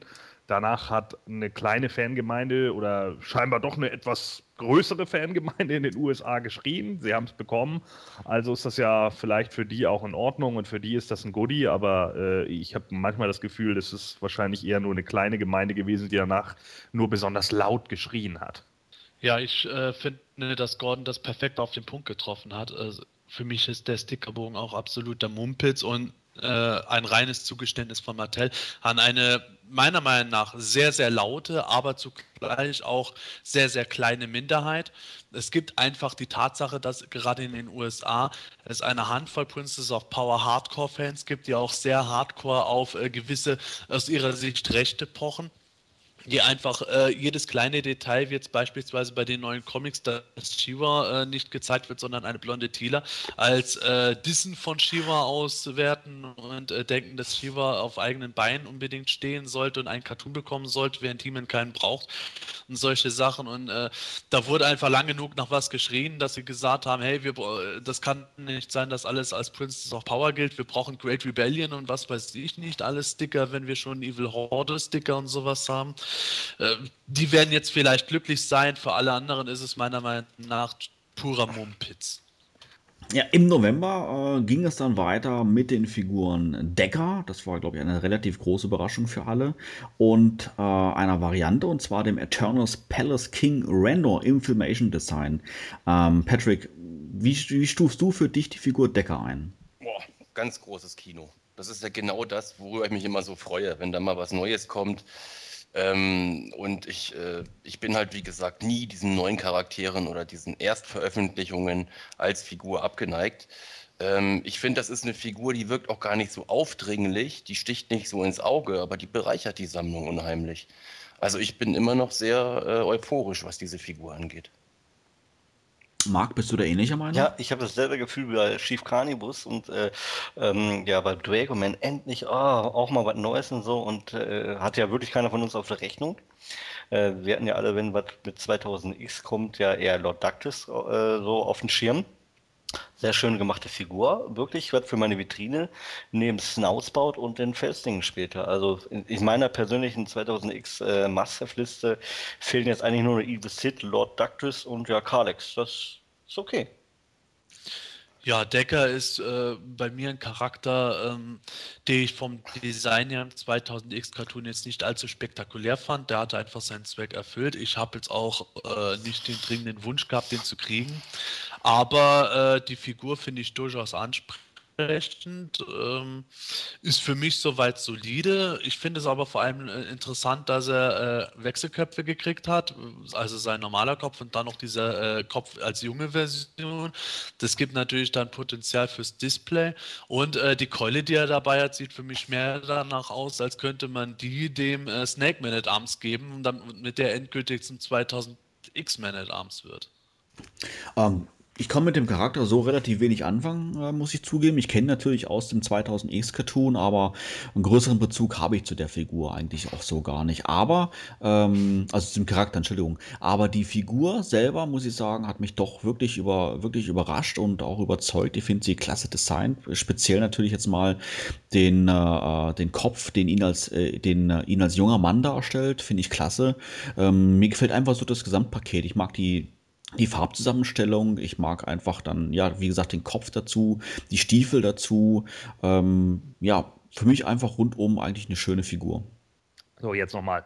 So, also, ähm, Decker finde ich auch großartig. Äh, generell ja auch äh, schön so ähm, in, der, in der Biografie, dass er jetzt sozusagen der, der äh, Trainer äh, der ja, der Armee ist wie auch immer und auch äh, Duncan sozusagen unter seine Fittiche damals genommen hat, äh, von Count Masus Armee geturnt ist auf die, auf die andere Seite, also auf die gute Seite. Ähm, vom Design her finde ich den Charakter richtig gut. Also sieht, sieht ist sehr nahe am 2000X Charakter und den jungen Wechselkopf, also wo er wahrscheinlich dann noch äh, unter Masus äh, ja Rebe äh, äh, Masus Aufstand stand, hat definitiv was. Ja, ähm, wie gesagt, ich bin noch euphorisiert. Ich gebe dem Decker tatsächlich eine 2 plus. So kann es weitergehen. Ja, mache ich auch. Ich gebe mir auch eine 2 plus. Eine 1 leider nicht, äh, weil äh, ja, ich hätte eine, da hätte einfach eine bessere Waffe wie eins mal wieder die Man at Arms Keule dabei sein müssen. Ich gebe der Figur eine 3 Plus. Nicht, weil ich die Figur äh, mittelprächtig finde, sondern weil ich äh, den Charakter jetzt nicht so super spannend gefunden habe. Die Biografie macht ihn sehr interessant. Ich wette auch, dass mein Fazit, äh, wenn erstmal bei mir jetzt positiv ausfallen wird, aber so ist es für mich sowas. Ach ja, ist dabei gewesen, gut, passt, prima, 3 Plus, fertig.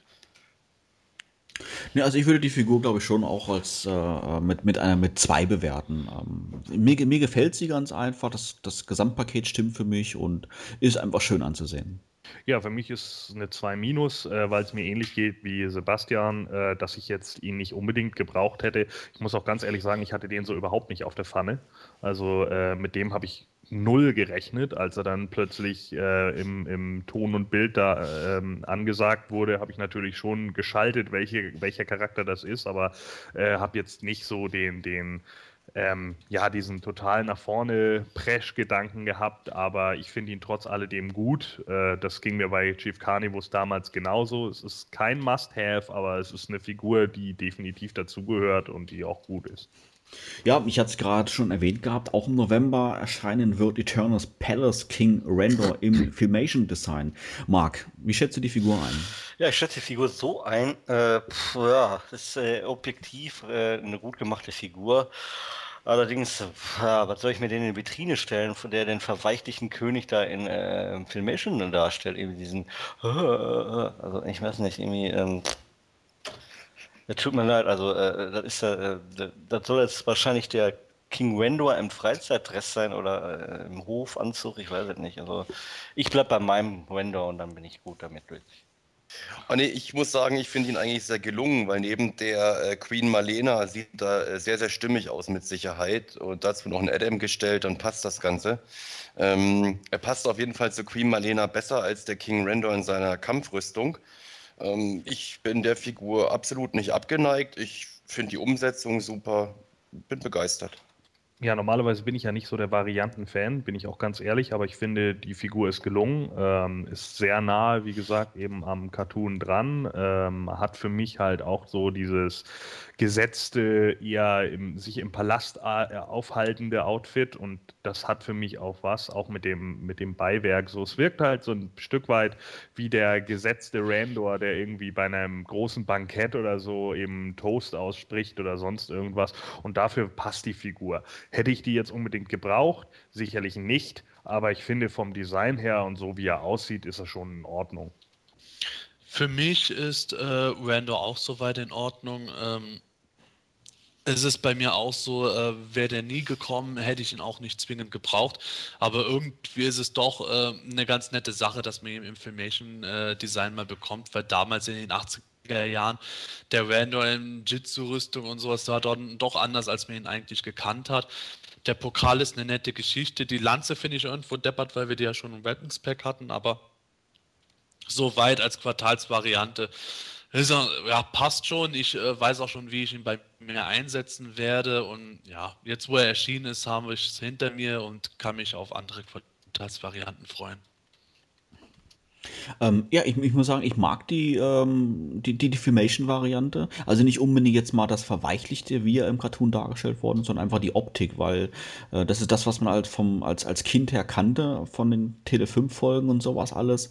Und ähm, ja, ich habe da einfach einen ungeheuren großen Nostalgie, ähm, Nostalgiegefühl einfach dabei, wenn ich mir die Figur angucke. Und von daher, ich finde sie klasse, gefällt mir. Super. Ja, auch hier mal die Frage an die Runde. Äh, notentechnisch, wie würdet ihr Randor, diese Variante von Randor einstufen? Gordon, fang mal an. Ja, also wie gesagt, ich finde, sie ist technisch gut gemacht. Er sieht gut aus, es ist ein äh, gutes Design, aber wie gesagt, ich hätte sie jetzt nicht unbedingt gebraucht. Er gefällt mir, aber ich habe sie nicht unbedingt gebraucht und deswegen sage ich eine 3. Marc? ich bin derselben Meinung wie Gordon. Ich würde der Figur am liebsten zwei Noten geben. Einmal für die Modellierung, die ist zwei, aber die Sinnigkeit, die ist vielleicht vier. Jetzt nachdem es den ersten Winner schon gibt. Ich finde, er verleiht der Toyline Tiefe, mal weg vom Battlefield, rein in den eternianischen Alltag, deswegen eine gute 2. Ja, eine positive 2 minus gebe ich ihm, äh, vor allem aus nostalgischen Gründen. Ja, also ich würde der Figur ähm, auch eine, eine 2 bis 3 geben. Also sie ist klasse, sie ist kein Must-Have, sie ist klasse, weil sie einfach diesen Nostalgiebonus für mich hat und von daher, wie gesagt, eine 2 bis 3. Ja, im Dezember ging es natürlich dann äh, weiter. Äh, da hat Mattel verlautbart, dass Mosquito erscheinen wird mit Blaster und dass Procrustos erscheinen wird und natürlich dann auch der Granemir. Ähm, ja, Mosquito gab es natürlich schon im Vorfeld schon massig Presse. Ähm, in Form von unseren amerikanischen Kollegen Pixel Dan, der immer wieder mal Snippets veröffentlicht hat auf seiner Homepage, die er von Mattel zugeschickt bekommen hat.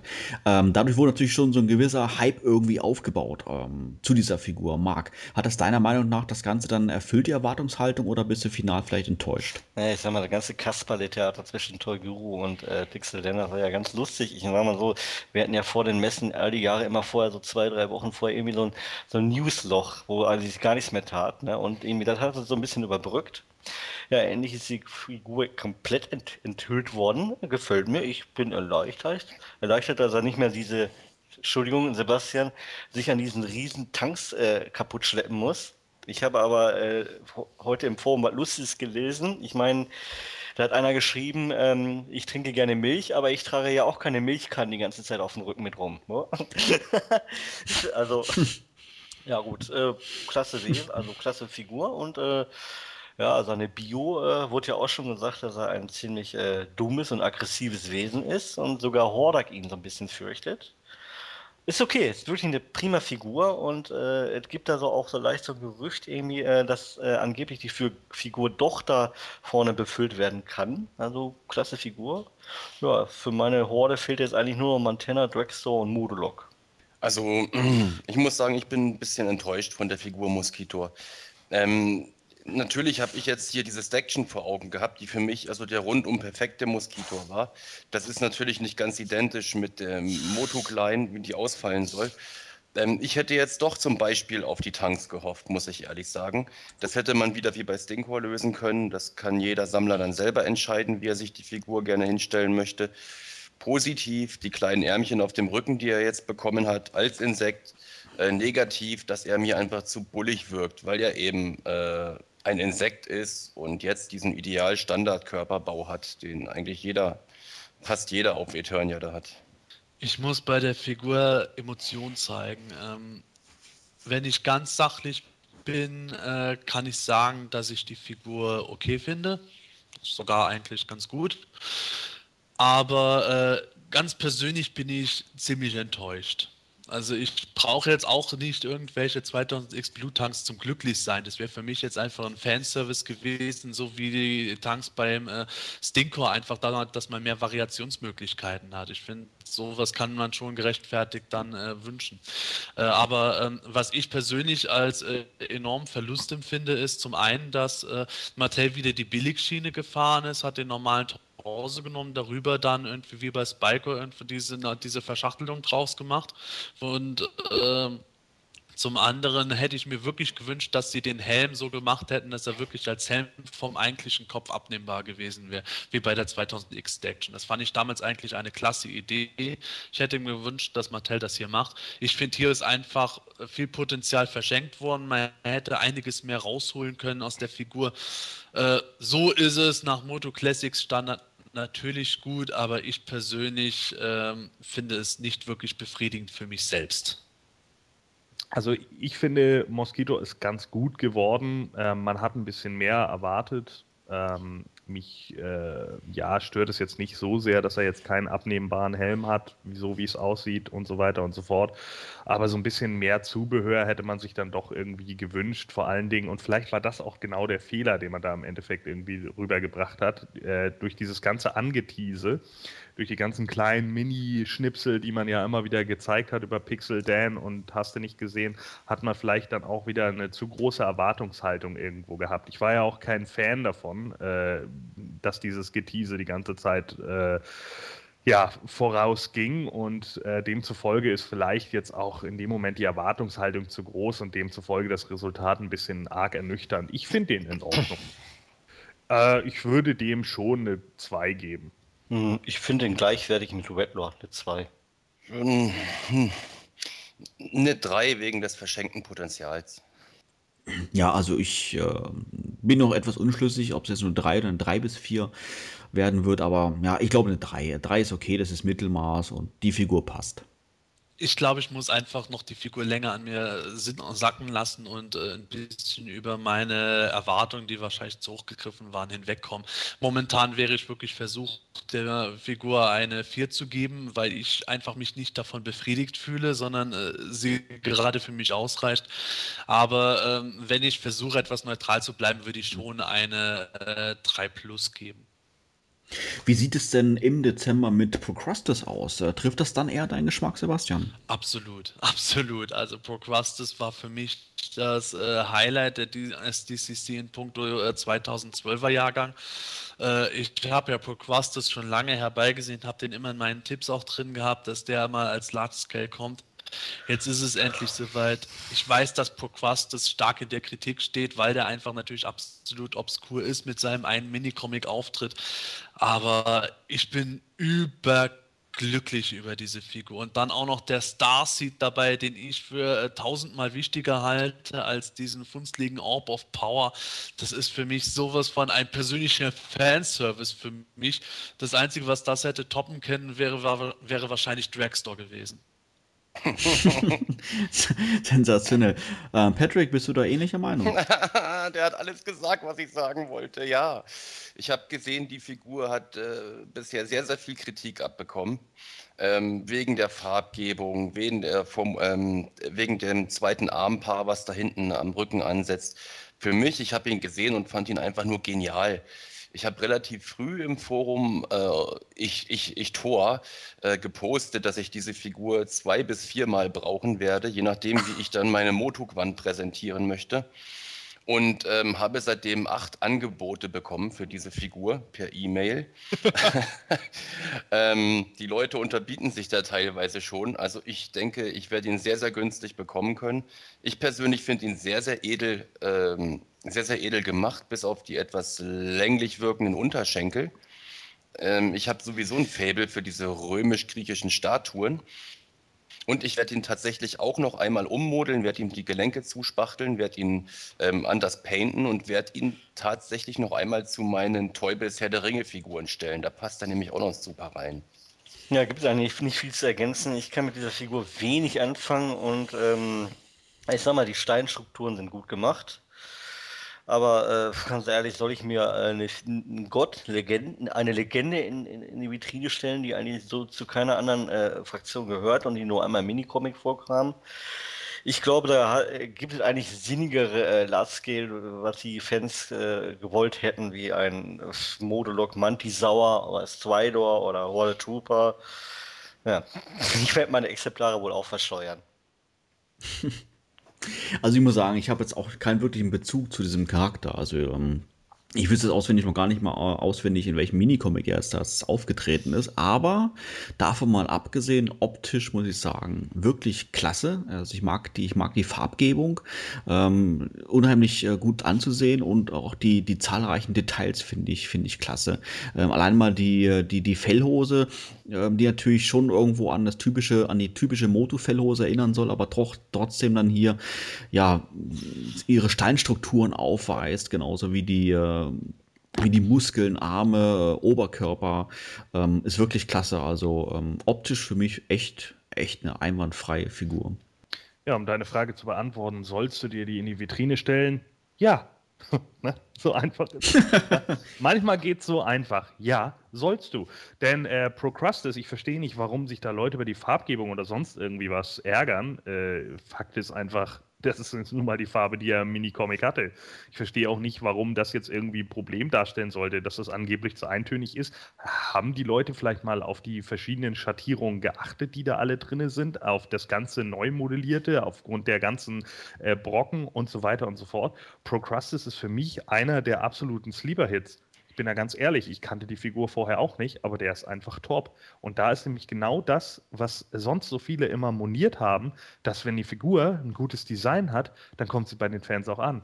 Und tut mir leid, aber wenn es darum geht, dass es hier um einen steinernen Riesen geht, der sich irgendwie nur aus so einer Art Erdschicht hier, Feldspan, Quarz und Glimmer zusammensetzt, ja, dann ist der absolut top muss ich ganz einfach so sagen. Also ich finde den für einen Riesen absolut gelungen und finde ihn momentan vom Outfit her sogar besser als Titus und Megator. Da möchte ich mich an der Stelle bei dir nochmal bedanken für diesen Kommentar. Hell yeah. Ja. Ger gerne. Gerne. Ja, benutzen wir auch den nochmal nach Schulnotenprinzip. Marc, fang du mal an. Ja, ich äh, lasse mich zu einer 4 hinreißen. Okay, das klingt nicht sehr berauschend. Pat Patrick, mach du mal weiter. Moment, ich muss Marc nur kurz aus meiner Skype-Freundesliste entfernen. ähm, In meiner also, warst du nie drin. das klären wir später. Also zurück In your face. Okay, zurück zur Figur. Also ich muss sagen, äh, eigentlich vergebe ich so gut wie nie eins, aber ich bin wirklich hin und weg von der Figur. Ich muss, ich, ich mache es jetzt einfach mal. Ich gebe eine 1 minus, weil ich tatsächlich total begeistert bin. Ja, an der Figur unter, äh, und der Figur äh, scheiden sich natürlich die Geister, das war mir von Anfang an klar. Ich habe es äh, auch schon mal so ausgedrückt, da ähm, das unterscheidet den reinen äh, Vintage-Toyline-Nostalgiker vom Hardcore-Fan. Ich bin da absolut Letzteres und ich lasse mich wirklich leidenschaftlich zu einer Eins hinreißen. Das ist für mich ein Wunsch, der wahr geworden ist und er ist besser geworden, als ich ihn mir vorgestellt hätte. Ja, also ich gebe meine Note jetzt wirklich mal nur auf das Design hin ähm, und äh, da würde ich mich zu einer 1 bis 2 hinreißen lassen, weil es einfach, ähm, obwohl ich den Charakter so gar nicht kenne oder wenig kenne, muss ich sagen, äh, designtechnisch klasse. Ähm, Gordon, du hast vorhin die Farbe angesprochen. Ähm, ich hatte ja gesagt, ich finde die Farbe klasse. Ich verstehe gar nicht, ähm, ähm für, wie man da anderer Meinung sein kann, weil es ja eben aus Stein ist, der Typ. Und äh, von daher finde ich es einfach klasse gemacht. 1 bis 2. Ja, bei Gordon? mir ist es im Endeffekt genauso. Ich hätte niemals mit diesem Charakter jetzt irgendwie gerechnet. Ja, also als Sebastian den ja schon irgendwie im letzten Podcast vorgeschlagen hatte, da habe ich dann auch noch gedacht, boah, wenn der kommt, also pff, das wäre äh, unerwartet, muss ich ganz einfach sagen. Aber er hat ja auch gesagt, er lehnt sich damit weit aus dem Fenster und genauso ist es im Endeffekt gekommen. Aber ich muss auch sagen, das Resultat ist absolut großartig. Ich finde es total super und deswegen eins. Ja, wo wir schon mal von äh, Großfiguren sprechen, bleiben wir doch bei einer, denn im Dezember wird auch Granomir erscheinen. Sebastian, das ist doch auch einer deiner Favoriten, oder? Äh, ja und nein. Äh, ich wäre von Granomir absolut begeistert, wenn er grün wäre. Minicomic grün, einfach ganz klar. Wir wissen ja schon seit dem Sommer, er kommt im Rot, er wurde jetzt auch im Rot präsentiert. Schön und gut, ja. Ich mag Gwenamir als Figur, modelliertechnisch und farblich ist er gut gelungen, kann man nichts gegen sagen. Ich störe mich einfach daran, dass er, dass er nicht grün, sondern rot ist, aber ansonsten top-notch. Marc, wie sieht das jetzt bei Granomir aus? Der hat jetzt ja nun einen Auftritt gehabt im Minicomic und Filmation-Cartoon. Punktet er dadurch bei dir? Das, ja, puh, puh. aber ich sag mal so, äh, ist wirklich ein Meisterwerk äh, der Four Horsemen und äh, ja, wird schwer, nicht zu widerstehen, da so viel Geld für auszugeben. Ne? Also ich sag mal auch so, ähm, so im Forum oder die Fanbase, äh, die war ja erst so ein bisschen alles dagegen, also besonders hier die deutsche, äh, weil äh, Mattel so ein bisschen die Fahrzeuge zukünftig davon ein bisschen ab abhängig machen will, wie der sich so verkauft. Und wenn man das jetzt so sieht, die Reaktion im Forum, nachdem die ersten Bilder da präsentiert wurden, das schlägt jetzt ein bisschen um. Ja, ich bin auch so ein bisschen äh, am über, überlegen, ne? gebe ich das Geld aus, aber ähm, ich sag mal, Mattel wird sich wahrscheinlich wieder selbst ins Knie schießen im Dezember, wenn Grönemine kommt. Dann kommt wahrscheinlich Procustus, dann wird wahrscheinlich wieder geschoben, dann kommt der Filmation Vendor im Dezember und, und, und, und dann, ja. Ja, ich sag mal so, dass er jetzt nur sitzt äh, und nicht steht. Äh, ich sag mal so, äh, Grenimir ist eine äh, defensive Figur, die ja eigentlich nur äh, da zu sein hat, so wie eine Malena oder ähm, ich sag mal äh, Faceless One oder Horus Prime. Die ist ja, das ist ja keine Figur in Kampfpose, aber es ist eine sehr gute Figur, ja. Der, der gefällt mir immer besser. Also äh, am Anfang habe ich gedacht, ist okay. Mittlerweile ähm, muss ich tatsächlich sagen, der kommt für mich schon in die engere Auswahl der Figuren, die ich mir dann auf, äh, wo ich noch nicht ganz sicher war, holst du dir den. Das Einzige, was ich designtechnisch an ihm moniert habe von Anfang an, das sind die äh, arg aufgesetzten Oberschenkel an den Seiten des, des Torsos. Das hat einfach was, da habe ich schon mit mehreren Sammlern drüber gesprochen, von den Dino Riders. Ja. Da sah das auch immer so aus, als ob man die Oberschenkel einfach so angesteckt hätte. Oder hat man ja eigentlich auch. Das finde ich ein bisschen schade. Ansonsten ist die Figur eigentlich rundum gelungen. Ja, hier ist es ähm, ähnlich äh, wie bei mir wie bei äh, wie mit Procrustes. Das heißt, ähm, ich kenne den Charakter natürlich aus dem Cartoon und auch aus, aus dem Minicomic, habe aber sonst nie groß mit ihm zu tun gehabt oder mich intensiv mit ihm beschäftigt. Ähm, optisch finde ich klasse. Ähm, wobei ich mich natürlich jetzt am Zweifeln bin, ob die Figur jemals stehen wird, in Anbetracht des, des Oberkörpers und sowas alles. Aber äh, in sitzender Position, so wie er auch dann im Comic und im Cartoon vorkommt, wirkt er einfach klasse. Ähm, gefällt mir schick. Ob nun grün oder rot, ich weiß nicht so genau. Äh, mir gefällt irgendwie, irgendwie glaube ich, sogar beides. Ja, also äh, bei mir ist es ähnlich. Ich finde auch, dass er ziemlich gut modelliert ist. Mir geht es aber genau wie Sebastian. Äh, ich hätte ihn viel lieber in grün gehabt. Für mich ist das halt auch irgendwie mehr dieser Mini-Comic-Charakter. Äh, ich kann es natürlich verstehen, dass äh, gerade die äh, Amerikaner, US-Amerikaner für den Roten gestimmt haben, weil sie ihn halt mehr aus dem Filmation-Cartoon äh, kennen. Das Design des Kopfes ist, glaube ich, auch ein Stück weit eher am Filmation-Cartoon denn am Mini-Comic. Aber äh, ansonsten gefällt er mir echt gut und der ist ja auch vor allen Dingen echt groß. Also man, man äh, sieht das ja, es gibt ja dieses eine Bild, was wir auch auf PE schon hatten, äh, wo, wo einer der äh, Fans oder einer der Horsemen oder wer auch immer da diesen, ihn so in der Hand hält. Und äh, so von der Größe und von der Aufmachung her gefällt er mir schon ziemlich gut. Ich kann die Kritik mit den aufgesteckten Oberschenkeln verstehen, aber trotz alledem äh, wird der für mich schon eine Figur, die ich auch haben möchte. Ja, notentechnisch würde ich ihm eine, eine 2 geben. Ich finde ihn klasse und ich denke, man wird sich in einer Vitrine oder ein Diorama oder wo auch immer man ihn aufstellen mag, einfach gut machen. Eine schöne, gute 2. Ja, ich würde mal sagen, äh, eine 2. Eine 1 gibt es nicht, weil er so teuer ist. ich sage auch, er kriegt von mir eine solide 2. Weiß man eigentlich, was ich mal kurz dazu fragen wollte, was er für eine Verpackung haben wird? Wird das eine mit Sichtfenster oder wird der nur in einem Karton kommen? Das weiß man noch nicht. Ah ja. Also als Note würde der von mir auch eine 2 bekommen. Ich gebe ihm eine 2 Plus. Abzugpunkt Nummer 1 ist, äh, wie schon gesagt wurde, der Preis. Äh, wobei das ein durchaus fairer Preis ist. Das Viech ist immerhin mal locker doppelt so groß wie Titus und Megator und kann dementsprechend auch doppelt so teuer sein. Äh, aber ähm, der zweite ausschlaggebende Minuspunkt ist für mich halt eben einfach die Farbe. Auch wenn mir das Rot sehr gut gefällt. Ich hätte am liebsten Grün gehabt. Aber ich habe für mich beschlossen gehabt, dass ich äh, sämtliche Gelder, die ich zu meinem Geburtstag bekommen hatte, gesammelt habe, um ihn mir leisten zu können. Der wird trotz allem jetzt bei mir in die Vitrine wandern. Ja, bei 2012 ist es natürlich nicht geblieben. Mattel hat äh, ähm, im Rahmen ihres Panels auch schon die ersten Toys für 2013 vorgestellt. Ähm, ja, im Januar geht es los mit Netossa und Ramman, ähm, sowie dann im Februar mit Jitsu. Wie ist denn da deine Meinung, Patrick? Also, äh, als ich die Bilder gesehen habe, war ich tatsächlich hin und weg. Ich finde die ganz, ganz positiv. Ich habe im Forum Kommentare gelesen wie, öh, warum bringt man nicht erstmal die bekannten Popfiguren? Da frage ich mich natürlich, was sind denn bitte die bekannten Popfiguren? Ähm, wenn ich mich mit der Materie beschäftige, dann äh, kenne ich vermutlich auch eine Netossa. Ein hm, bisschen Bauchschmerzen habe ich bei dem Umhang, weil bei meinem Leech damals ähm, das äh, Netz gerissen war. Der hatte ja dieses ähnliche Netz beiliegen mit diesem Horde-Logo. Aber ansonsten, ich hoffe mal, da kommt noch eine interessante Waffe zu dem Schild dazu. Ähm, ansonsten finde ich sie sehr gelungen. Gerade diese Kombination wie damals schon, der dunkle Hauttyp mit dieser äh, hellen Rüstung dabei. Finde ich gut.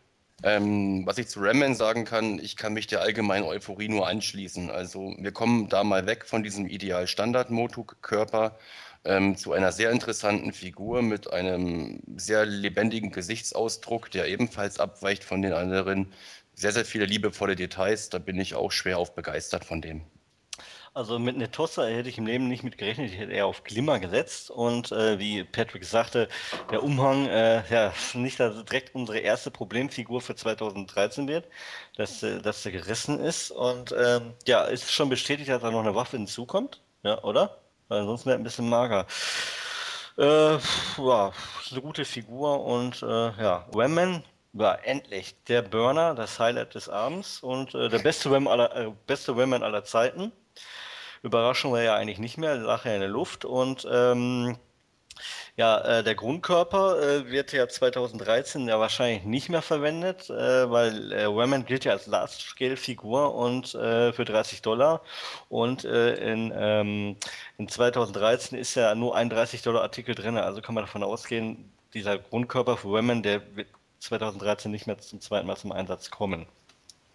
Ja, also Net Netossa finde ich ja, grundlegend solide, ähm, ist, sieht eigentlich ganz gut aus, kommt dem äh, Original als auch dem, also wird beiden, beiden Kategorien gerecht, irgendwie äh, hat mehr so, hat sich ein bisschen am Filmation-Look orientiert, also von den Figuren im Filmation-Look orientiert, äh, kommt aber trotz alledem ihrem äh, üblichen alten Plastikvorbild doch noch relativ nahe, ist aber für mich auch ganz klar keine Figur, die ich unbedingt gebraucht hätte. Ist eine solide Figur, geht für mich in Ordnung, aber ich kann natürlich viele verstehen, die einfach gesagt haben, man hätte ja bei Princess of Power jetzt auch mal eher auf einen Charakter setzen können, den man eher haben möchte. Sowas eben wie Glimmer, der vielleicht auch ein bisschen bekannter ist oder wie auch immer, aber wahrscheinlich möchte man diese gerade dann auch wie bei den Masters noch ein bisschen nach hinten setzen. Ramman äh, für mich auch ähm, sehr großartig geworden wir haben, wie gesagt, nicht dieses Problem mit den zusammenhängenden äh, Beinen mehr, was von vielen noch moniert wurde, wo einige Angst hatten, dass das noch irgendwie äh, vorkommen sollte. Das äh, Problem haben wir natürlich nicht. Ich finde es auch großartig, dass der 2000X-Kopf mit dabei ist, also wenn er seinen Helm abgenommen hat. Also der, den finde ich schon rundum gelungen. Ja, also ich muss sagen, ich ähm, mit Tossa habe ich so auch nicht viel am Hut. Generell mal mit Princess of Power. Die Figur ist okay. Aber mehr fällt mir dazu ehrlich gesagt auch so jetzt gar nicht ein. Also, ähm, ja, ist schick, ist okay. Da, dagegen Ramman, muss ich sagen, gefällt mir wirklich außerordentlich gut. Haben mich auch richtig gefreut, als der dann auch da ent enthüllt wurde. Und ähm, ich finde es dann auch wirklich mal spannend, dann äh, zu sehen, eine Rayman-Figur zu haben, die, wie Gordon es gerade sagt, halt nicht die zusammenhängenden Beine hat, sondern ja letztendlich halt normal bewegliche Beine dann da äh, zu finden sind. Und ähm, ich finde es auch klasse, dass man hier Rayman letztendlich als, als Großfigur in Anführungszeichen dann konzipiert hat, weil er letztendlich natürlich auch so ein, ja, wie, wie sein Slogan sagt, so ein, so ein Titan ist und das deswegen auch ruhig einen Ticken größer sein kann. Ich meine, das wurde ja schon mal versucht bei den Sections, so wie beispielsweise mit Leech damals und sowas alles, das Größenverhältnis irgendwo anzupassen.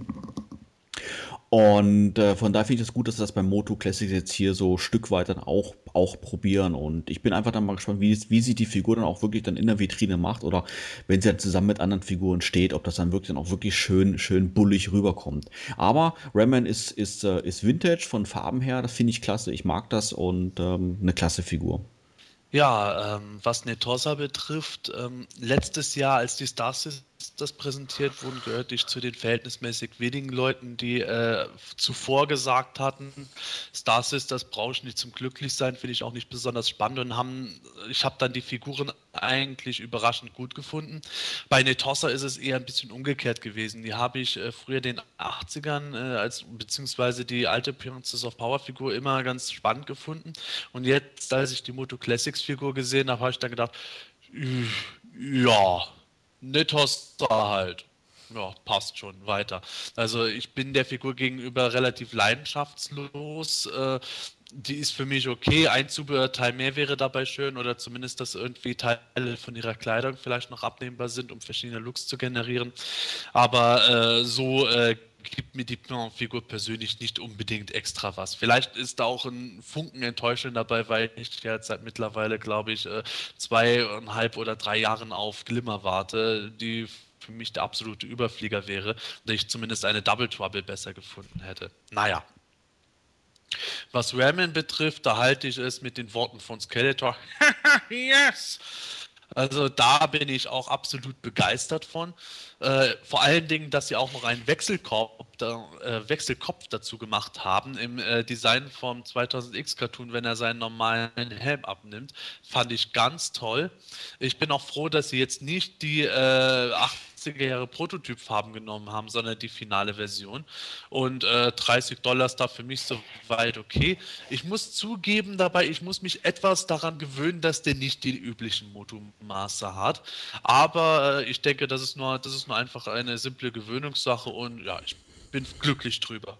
Also dementsprechend würde ich dann für eine Tossa eine 3 geben, einfach 3 neutral, so wie ich gegenüber der Figur jetzt einfach neutral stehe, handwerklich aber gut. Äh, Rayman gebe ich eine 1 minus. Äh, das Minus einfach deswegen, weil manche Konturen für mich ein bisschen kleinen Ticken zu cartoonartig von den Bildern bisher aussehen. Aber da möchte ich noch kein finales Fazit abgeben. Ja, ich sehe das bei einer Tossa ähnlich. Gebe ich jetzt einfach mal eine 3 ist eine nette Figur, aber wie gesagt, habe ich keinen, keinen sonderlichen Bezug zu. Ähm, Ramman gebe ich eine 1 bis 2 klasse. Also mehr kann ich dazu gar nicht sagen. Äh, Mitossa eine glatte 2 und Ramman eine glatte 1 bei mir. Eine äh, Tossa eine äh, 3 plus, äh, weil ich stehe nicht so auf weibliche Charaktere, aber das, ich sag mal so, eine Tossa ist eine äh, der äh, besseren äh, Princess of Power Figuren. Äh, Ramman 1 plus, besser geht es nicht mehr. Also ich stehe schon auf Frauen, aber Tossa finde ich so ein bisschen. Auch.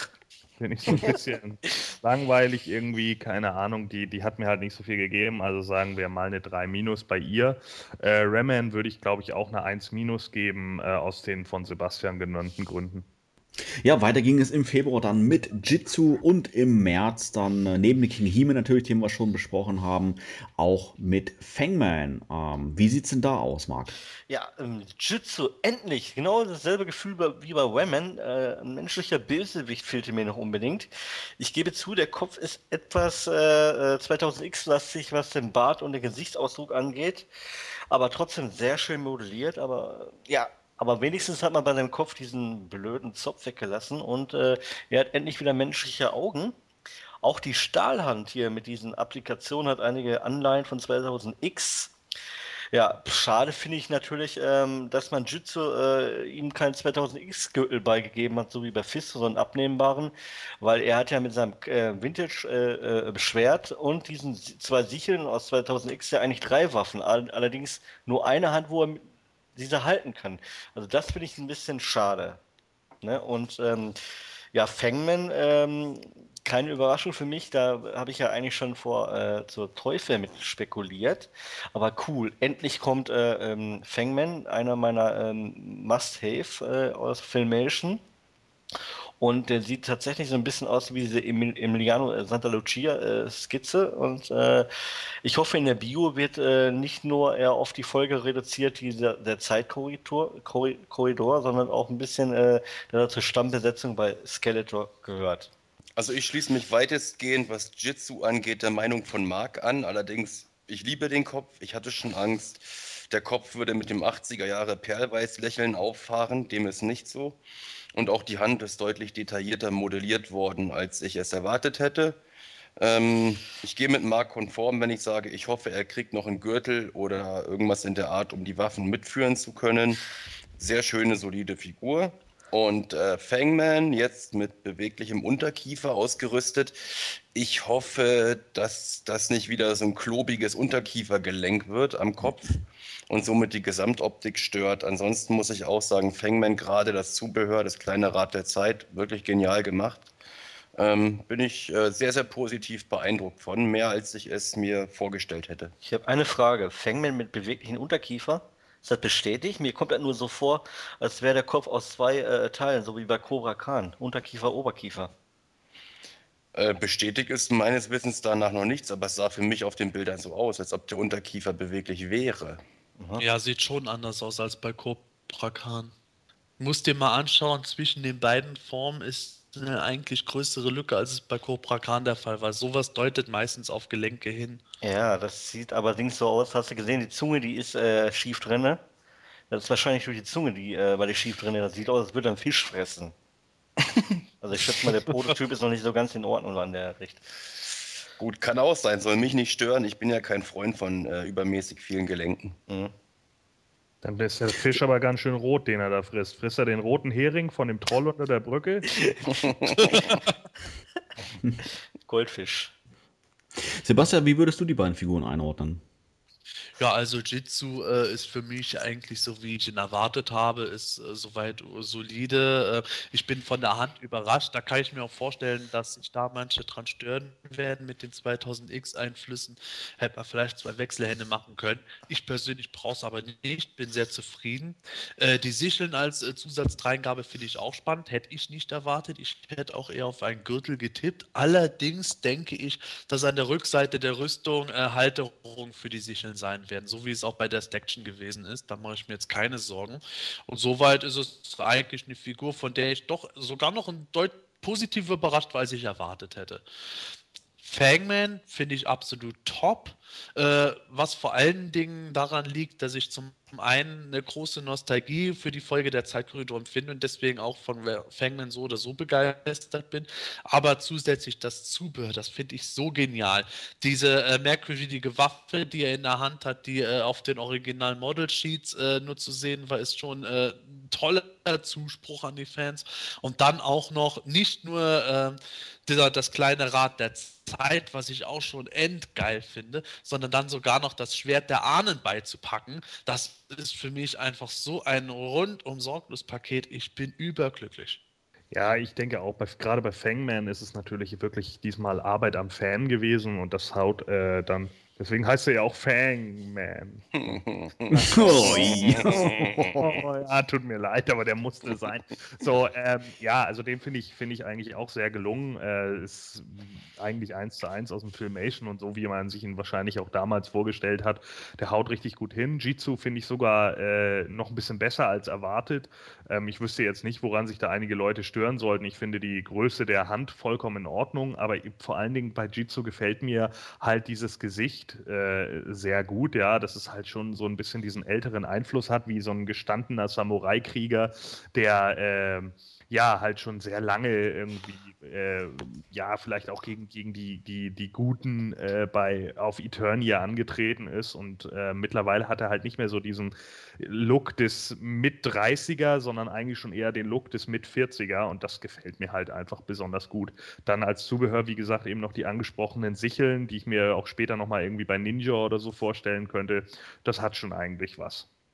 Ja, ich muss sagen, ähm, Jitsu gefällt mir auch gut. Ist jetzt aber auch keine Figur, wo ich sage, das ist jetzt der absolute Wahnsinn. Habe ich schon mein Leben lang drauf gewartet. Sie ist okay, sie ist, sie ist schick gemacht und ähm, ich muss sagen, mir ist das auch im, im, von seinem Gesichtsausdruck her aufgefallen, dass jetzt doch, wie du sagst gerade, Gordon deutlich älter wirkt als jetzt seine, seine Vintage-Version aus den 80er Jahren. Da habe ich mich am Anfang ein bisschen dran gestört irgendwie, aber ähm, jetzt so, wenn man sich die, die, die Bilder noch mal so ein paar Mal angeschaut hat, muss ich doch sagen, ist eigentlich gar nicht schlecht. Und ich kann mir gut vorstellen, dass mir die Figur, wenn ich sie in Händen halten würde, dann auch sehr gut äh, gefallen wird. Ähm, besser gefallen tut mir allerdings, wenn wir beide jetzt mal vergleichen, äh, Fangman. Und äh, da muss ich Sebastian seiner Meinung eigentlich ähm, zustimmen. Ich finde die Figur wirklich genial. Ich muss aber zuge zugeben, ich habe mich auch mit Fangman irgendwie nie wirklich in der Vergangenheit groß auseinandergesetzt. Ähm, die Cartoon-Folge Zeitkorridor top. Also ich kann die gar nicht oft genug sehen. Ähm, ist wirklich, wirklich genial. Ähm, und ähm, ich glaube, das ist auch mit der Grund, warum ich jetzt, wenn ich Fangman hier wirklich so sehe, er mir auch wirklich so gut gefällt, weil ähm, ich habe jetzt zwar den Cartoon nicht mal eins zu eins im Kopf, würde jetzt aber behaupten, dass er seiner Cartoon-Variante wirklich, wirklich sehr ähnlich sieht und ähm, das alleine reicht für mich einfach aus, um die Figur auch gut zu finden. Plus das Zubehör, Sebastian hat es auch angesprochen gehabt, ähm, alleine mal, dass das Rad der Zeit dabei ist, das ist, das ist sowas von grenzenlos genial. Top. Also Jitsu, äh, der Gesichtsausdruck, richtig übelst genial, mit dem ist nicht gut Kirschen essen. Eine 1 minus, eine Minus, weil ja, es fehlt leider irgendwie der Gürtel, um die Waffen abzulegen. Ja, bei Fangman eine 2. Ne? Eine 2, eine gute. Ne, mach, ich mache eine 2 plus. Ähm, Jitsu kriegt von mir eine 2 minus. Sehr schöne, solide Figur. Und der Fangman kriegt bei mir auch eine 2 plus. Äh, kriegen bei mir beide eine 2, wobei ich bei Fangman aufgrund des Zubehörs eher zu einer 2 plus tendiere. Also ich würde Jitsu eine, eine 2 geben. Ist eine gute Figur, klasse. Ja, vielleicht 2 bis 3 oder mittendrin, ich weiß nicht so genau. Aber ah, sagen wir einfach mal 2. Eine 2 ist okay. Äh, Fangman würde ich aufgrund, wie gesagt, des Nostalgiebonus und auf allein schon wegen des, des Rates des, der Zeit eine 1 geben. Also klasse Figur, super. Äh, ja, also Jitsu ist bei mir eine glatte 2. Bin auch, wie gesagt, äh, positiv überrascht. Ich dachte eher, der wird bei mir so ein Durchschnitt nach dem Motto tut nicht weh, begeistert mich aber auch nicht. Insofern, ha, wunderbar. Äh, Fangman 1 minus. Ähm, normalerweise hätte ich eine 2 gegeben, aber äh, das Zubehör reißt es bei mir auch noch zusätzlich hinaus. Das ist wirklich äh, Top-Leistung. Ja, das war es soweit eigentlich schon von den Neuerscheinungen, äh, die Mattel zumindest mal terminlich schon festgesetzt hat. Allerdings gab es da noch äh, zwei weitere Artikel, die sie genannt haben, allerdings ohne fixen Erscheinungstermin. Einer davon sind die Fighting Foeman. Das ist ein Three-Pack, was sie für das zweite Quartal 2013 angekündigt haben. Und ein Charakter mit dem Namen Strobo und der wird das Traveling Convention Exclusive. Sebastian, ähm, die Fighting Fighting Foemen hast du, glaube ich, in der Vergangenheit schon öfter mal erwähnt, oder?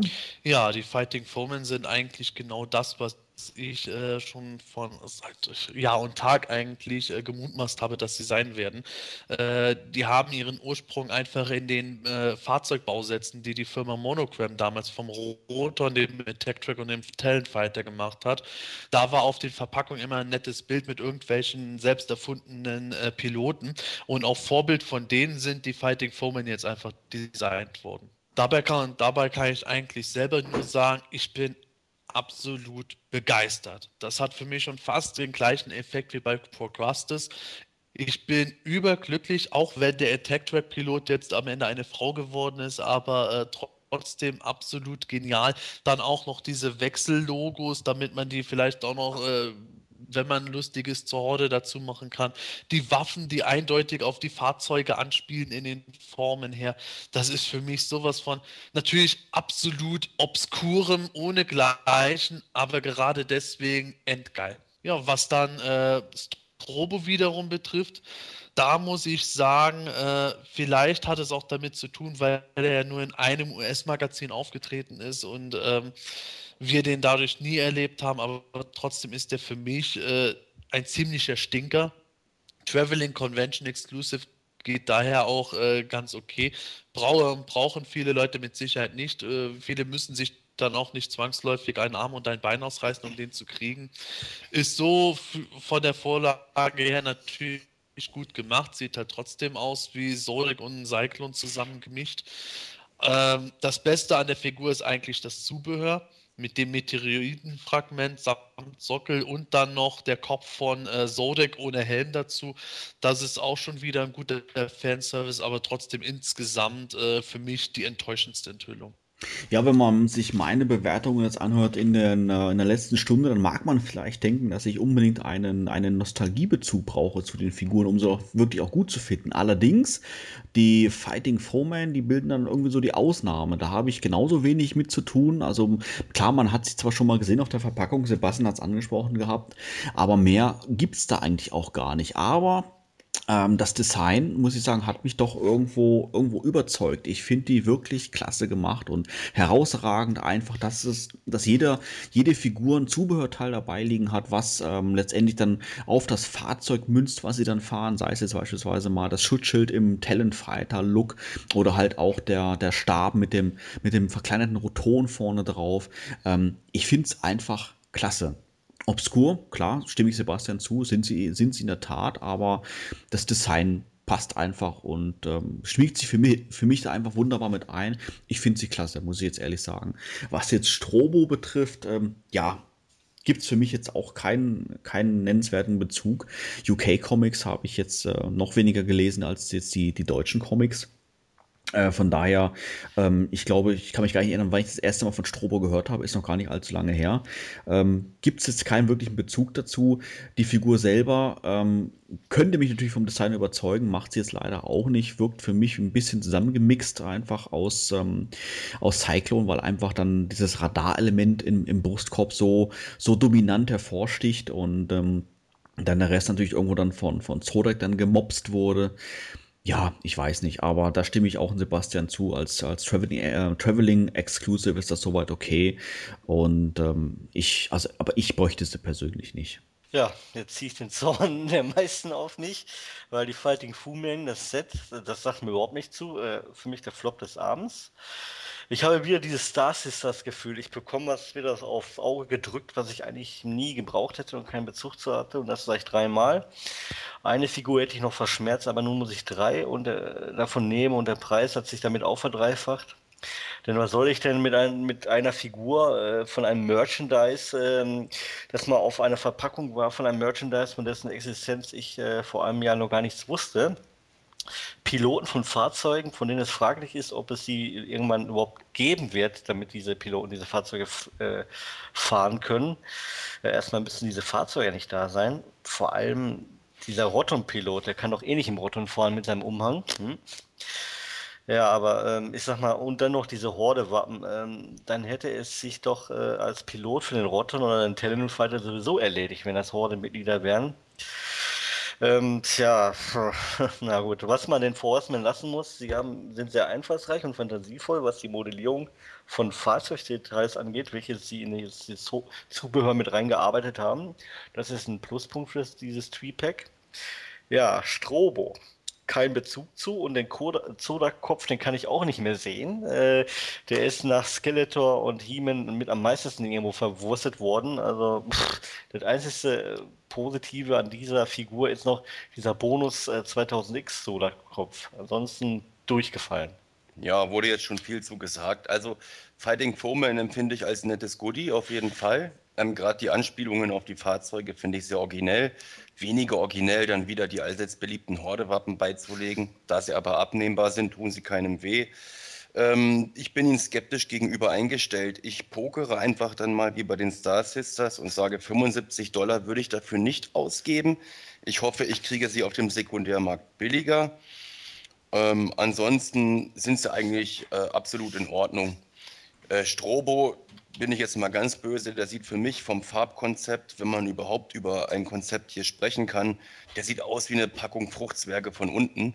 Und äh, das, das, ja, das reißt dann auch der, der äh, Zodec-Kopf ohne Helm nicht mehr raus. Brauche ich absolut nicht. Äh, absolut legitim, den dann als Traveling Convention Exclusive zu bringen. Ja, also die Fo Fighting Foeman äh, sind absolute Nerd-Toys, muss man einfach so sehen. Aber hey, das ist das, was diese Line eben ausmacht, ja. Das ist es eben. Diese Line ist eben Nerdline. Ja? Und das, wenn man das nämlich dann erstmal im Hintergrund hat und dann eben sieht, dass das so alles diese Figuren vom Monogramm sind, grandios. Ja, also als die drei wirklich gezeigt wurden, habe ich gedacht, das ist so großartig. Vor allen Dingen die Ideen um die Schilde, dann auch noch die Sachen, dass man sie wechseln kann, egal zu welcher Gruppierung man sie stellen will. Fantastisch fantastisch. Und das waren genau solche Gags, die man irgendwie über ein Jahr, über anderthalb Jahre lang auch immer irgendwie äh, gepostet hat. Und ich glaube sogar Santa Lucia hat da zwischendurch dann auch nochmal Zeichnungen von gemacht, wie die dann ja eventuell aussehen könnten und hast du nicht gesehen, so. Oder irgendwelche anderen Fans, die dann Zeichnungen von den einzelnen Figuren und haben denen dann Namen gegeben und keine Ahnung, jetzt sind die drei wirklich da, ja. Das finde ich absolut grandios. Vor allen Dingen, weil ich diese drei Figuren auch echt überhaupt nicht schlecht finde von ihrem Design her. Und genau darum geht es halt wieder. Die passen irgendwie auch komplett ins Motoversum. Und wenn es die als Dreierpack gibt, habe ich die auf jeden Fall hier. Ganz anders wiederum sieht es natürlich bei Strobo aus, ja, der für mich einfach nur die Spielerei eines Kindes ist. Ja, das heißt also, oh, ich habe hier irgendwie einen kaputten Zyklon-Körper und dem setze ich jetzt mal einen Zodec-Kopf auf. Also ich weiß ja irgendwie mittlerweile, dass so die Hintergrundgeschichte ist, dass Strobo angeblich mal ein angelernter Cosmic Enforcer war, der sich dann aber nicht neutral genug verhalten hat und He-Man gegen Skeletor geholfen. Und dann ist es aber irgendwie so, dass die Cosmic Enforcer dann zu ihm gesagt haben, also entweder du hilfst jetzt in Zukunft ein bisschen mehr der bösen Seite, um das kosmische Gleichgewicht wieder auszubügeln, oder wir schmeißen dich bei den Cosmic Enforcers raus. Gut, ja, die Hintergrundgeschichte, naja. Das ändert aber nichts daran, dass die Figur einfach brühlangweilig ist. Nicht mal sein Strobo-Effekt, ja, diesen Blitzlichteffekt kann man hier irgendwie erkennen. Es ist einfach nur der Cyclone-Körper, der langweilig irgendwie, das sieht so aus wie, kennt ihr noch aus den alten äh, Schulmalkästen so, die Farben? Ja? Mhm, mhm. ich denke jedes Mal, dass ich da mit dem Pinsel so reingehe. dann kann ich seinen Helm damit anmalen. Ja? Also das, das geht halt überhaupt nicht. Ich finde, Strobo ist der absolute Stinker dieser Con und der äh, hätte gar nicht sein gemusst. So, den werde ich mir nur holen, weil er irgendwie äh, zur Komplettierung da ist. Ansonsten wäre ich jetzt Cherrypicker oder sonst irgendwas, würde der bei mir komplett durchfallen. Der ist super langweilig, auch in Bezug auf den Hintergrund für UKler vielleicht interessant, aber ansonsten total langweilig. Die Fighting Foeman von mir persönlich eine 1, weil ich sie einfach großartig finde in ihrer Umsetzung. Mit den Waffen Strobo eine 5. Ja, also die Fighting Foeman würden von mir eine 2 bekommen. Ich finde sie, find sie richtig gut und äh, ich freue mich, sie dann auch mal live dann zu sehen. Und Strobo sehe ich ähnlich, wenn auch nicht ganz so dramatisch, den würde ich eine 4 geben. Ja, äh, Fighting Foeman 5, Strobo 5, äh, Strobo Arschbombe des Abends. Okay, ähm, ich sage die Fighting Foeman eine 2 minus und der Strobo kriegt von mir tatsächlich eine glatte 5. Fighting Foeman von mir eine 1 minus. Absolut begeistert. Eines der Highlights des San Diego Comic Con für mich. Strobo, genau umgekehrt. Das Lowlight des San Diego Comic Con. Ich gebe dem eine 5 minus. Ja, jetzt hätten wir mal so alle, alle Neuerscheinungen jetzt mal äh, chronologisch ähm, bewertet und besprochen. Wie würdet ihr denn jetzt abschließend der STCC die Convention selber benoten? Wieder mal nach Schul Schulnotenprinzip. Gordon. Ja, also ich muss sagen, die äh, San Diego Comic Con dieses Jahr hat für mich persönlich jetzt nicht so viele Wünsche offen gelassen. Ähm, natürlich gibt es immer wieder irgendwelche Sachen. Jetzt werden natürlich wieder die Leute sagen, warum ist kein Modulok gekommen, warum äh, ist kein Fahrzeug gekommen, etc. Eine Bombe ist halt nicht geplatzt. Man hat sich irgendwie mehr versprochen, weil es 30 Jahre sind. Aber seien wir ehrlich, ich meine jetzt im Vorfeld, wir haben uns alle schon darauf eingestellt, eine riesige Bombe war nicht mehr drin. Das mit den Filmation-Cartoon hatten wir einfach letztes Jahr schon. Demzufolge wäre die einzige Bombe, die es noch gegeben hätte, wahrscheinlich ein Film gewesen. Ansonsten wäre da nichts möglich gewesen. Demzufolge bin ich eigentlich ziemlich zufrieden damit. Wir haben Ramman bekommen, viele Vintageler, die sich vorher aufgeregt haben, dass es unglaublich wenig Vintage-Charaktere bekommen äh, oder gekommen wären, haben jetzt irgendwie vier oder fünf Vintage-Charaktere bekommen, worüber man sich eigentlich nicht beschweren darf. Äh, es sind von 2000X einige Einflüsse gewesen, das war auch vollkommen in Ordnung. Die einzigen, die diesmal leer ausgegangen sind, sind die New Adventures-Anhänger. Äh, und da muss man einfach sagen, 2013 ist noch lang, Leute. Da wird auf jeden Fall noch was kommen. Von daher bin ich komplett zufrieden mit der San Diego Comic Con und gebe dir dieses Jahr eine 2. Ja, ich mache es kurz und knapp, dem schließe ich mich an. Ich gebe der Convention, also in Bezug auf Master of the Universe, dann auch eine 2. Ja, was äh, meine Bewertung für die ähm, San Diego Comic Con angeht, äh, es gibt eigentlich keine schlechte San Diego Comic Con, die war immer was Besonderes, sind zwei. Äh, ja, ein dickes Minus natürlich wegen den letzten beiden äh, durchgegangenen äh, Figu äh, Figurenposten, die, die liegen mir gar nicht so. Und wo war der NE?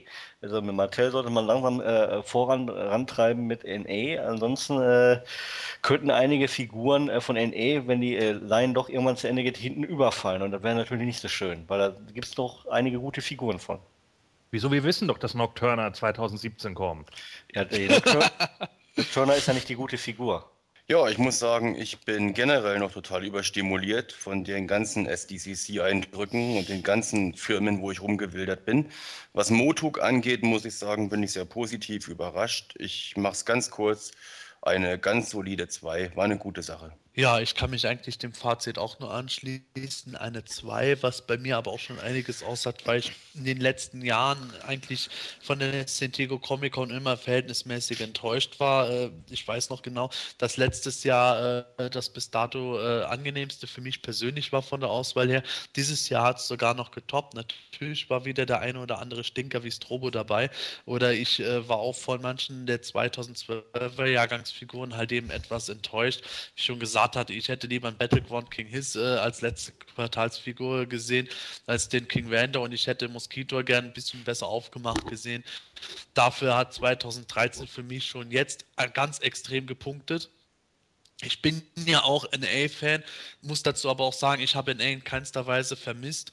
Ähm, NA hätte ich jetzt äh, gerade für 2013 jetzt noch nicht erwartet, weil man muss einfach bei allem Phantom eingestehen, äh, damit lässt sich äh, nicht so viel an Abos abschließen zum Bewerben. Und äh, April und Mai, denke ich, werden wir sowieso wieder irgendwas sehen in puncto New Adventures. Insofern bin ich hellauf begeistert. Ich habe viel Spaß daran gehabt. Ich bin natürlich bei einigen Sachen auch äh, sehr kritisch, aber trotzdem heißt es noch lange nicht, dass ich unzufrieden bin. Im Gegenteil, von mir aus könnte jede Messe so ablaufen wie diese San Diego Comic Con.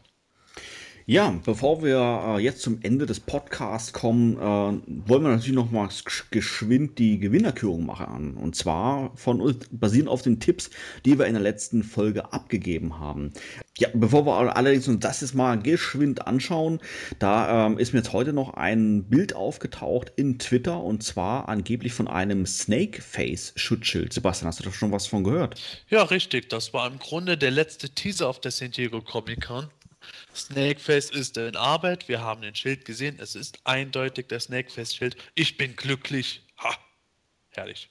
Ja, das ist auch logisch. Also normalerweise hätte man eigentlich Tang Nesher als nächsten Snakeman gesetzt. Aber ich vermute mal, man hat Snakeface vorgezogen, weil Snakeface hatte diese pockige Haut, so wie Mantenna so ein bisschen, und damit, damit man eher Mantenna möglich macht in 2013. Das ist meine Theorie. Mantenna hatte doch keine pockige Haut. Guck mal genau hin. Nee.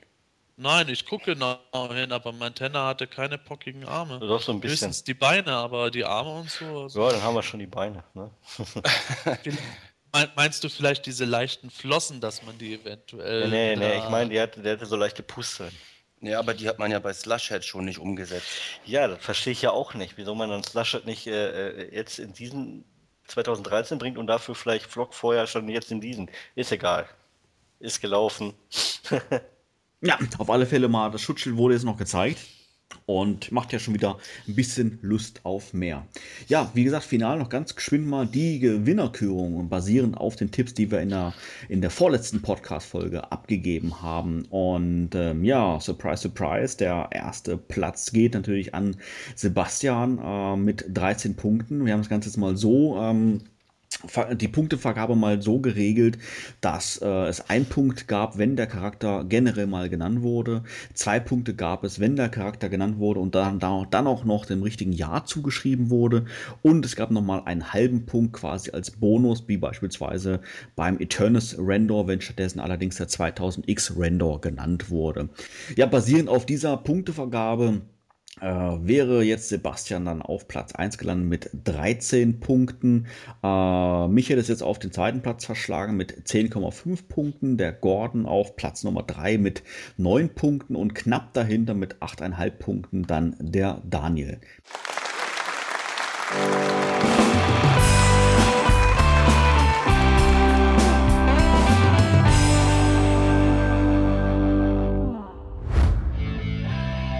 Hat dir diese Ausgabe vom Himalischen Quartett gefallen?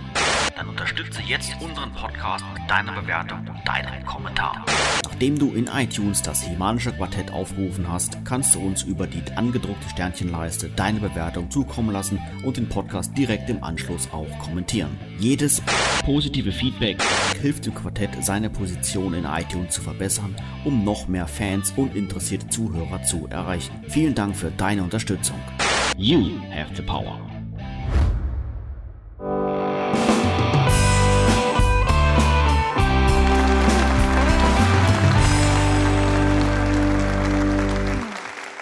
Ja, wir wären damit leider schon wieder am Ende der heutigen Folge angelangt und wir hoffen natürlich, dass sie dir gefallen hat. Das Himanische Quartett geht mit dieser Folge in eine kleine Sommerpause und meldet sich mit der Ausgabe Nummer 36 Anfang September wieder zurück. Diese Folge wird übrigens komplett auf der Grayscale Convention Ende August in Bergneustadt bei Köln aufgezeichnet.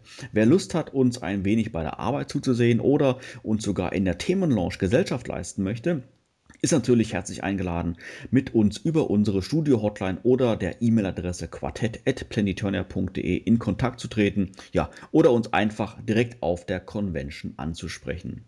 Ja, wenn du bis dahin sicher gehen möchtest, keine Ausgabe mehr zu verpassen, empfehlen wir dir natürlich, das Himanische Quartett in iTunes als auch in YouTube zu abonnieren. Bei uns heute zu Gast waren Patrick Gräber und Marc Bonat. Vielen herzlichen Dank für euren Besuch. Ja, recht herzlichen Dank für die Einladung. Hat mir wie beim letzten Mal auch sehr, sehr viel Spaß mit euch gemacht. Heute das erste Mal mit dem Gordon im Team des Himanischen Quartettes für mich. Äh, ich komme gerne wieder, vorausgesetzt, ihr lasst mich nochmal kommen. Tja, ich wollte mich auch bedanken für die Einladung. Ähm, ja, und ich wollte mich bedanken bei den PE-Usern für all die schönen Jahre jetzt hier auf PE und äh, besonders an meinen, meinen Kollegen, so wie jetzt den Patrick, äh, unheilig, ne? Und äh, äh wen haben wir denn noch? Äh, den Gordon, den, den Stinky und den Nightstalker und den Alex und den EVD und wie sie alle heißen. Und wenn ich vergessen habe, tut mir leid. Äh, ich habe euch alle lieb. Okay, tschüss. Ja, in diesem Sinne, macht's gut, tschüss und bis dann. Und ich freue mich, euch Ende August auf der Grayscale Convention kennenzulernen. Dem kann ich mich nur anschließen. Bis dahin verkrieche ich mich zurück in Urlaub auf die Goldenen Inseln und auch noch viele Grüße an Nightstalker. Gut getippt mit King He-Man. Ja, tschüss, bis dann. Und als Abschlussfrage, wieso gibt es eigentlich keinen Ständer für die Temple of Darkness Sorceress? Nee, das, das passt eigentlich. Ich, ich, kann da nicht kompetent genug mitreden. Mhm. Da staunt ihr was. Sensationell. du bist klug schwer beeindruckt. Okay, wollen wir zu den Stickerbogen noch was sagen oder ja, ist das ja. eher witzlos? Ja, ich kann schon sagen, weil er witzlos ist. Ja. okay, gut. ich weiß auch nicht, ob ich jetzt kompetent genug bin. Das sind halt die Erfahrungswerte, die ich gemacht habe. Wie war nochmal die Frage? Ach, schneidet raus den Blödsinn nee, nee, nee, mein Freund, jetzt hast du dir blutigen Arsch geholt. Ja. Ach, Verzeihung. Achso, ja, bei dir muss man nachfragen, weil du ja oft das, öfters auf deine Stummtaste kommst. Ich bin damit besser geworden. Ich bin's jetzt gewohnt. Okay.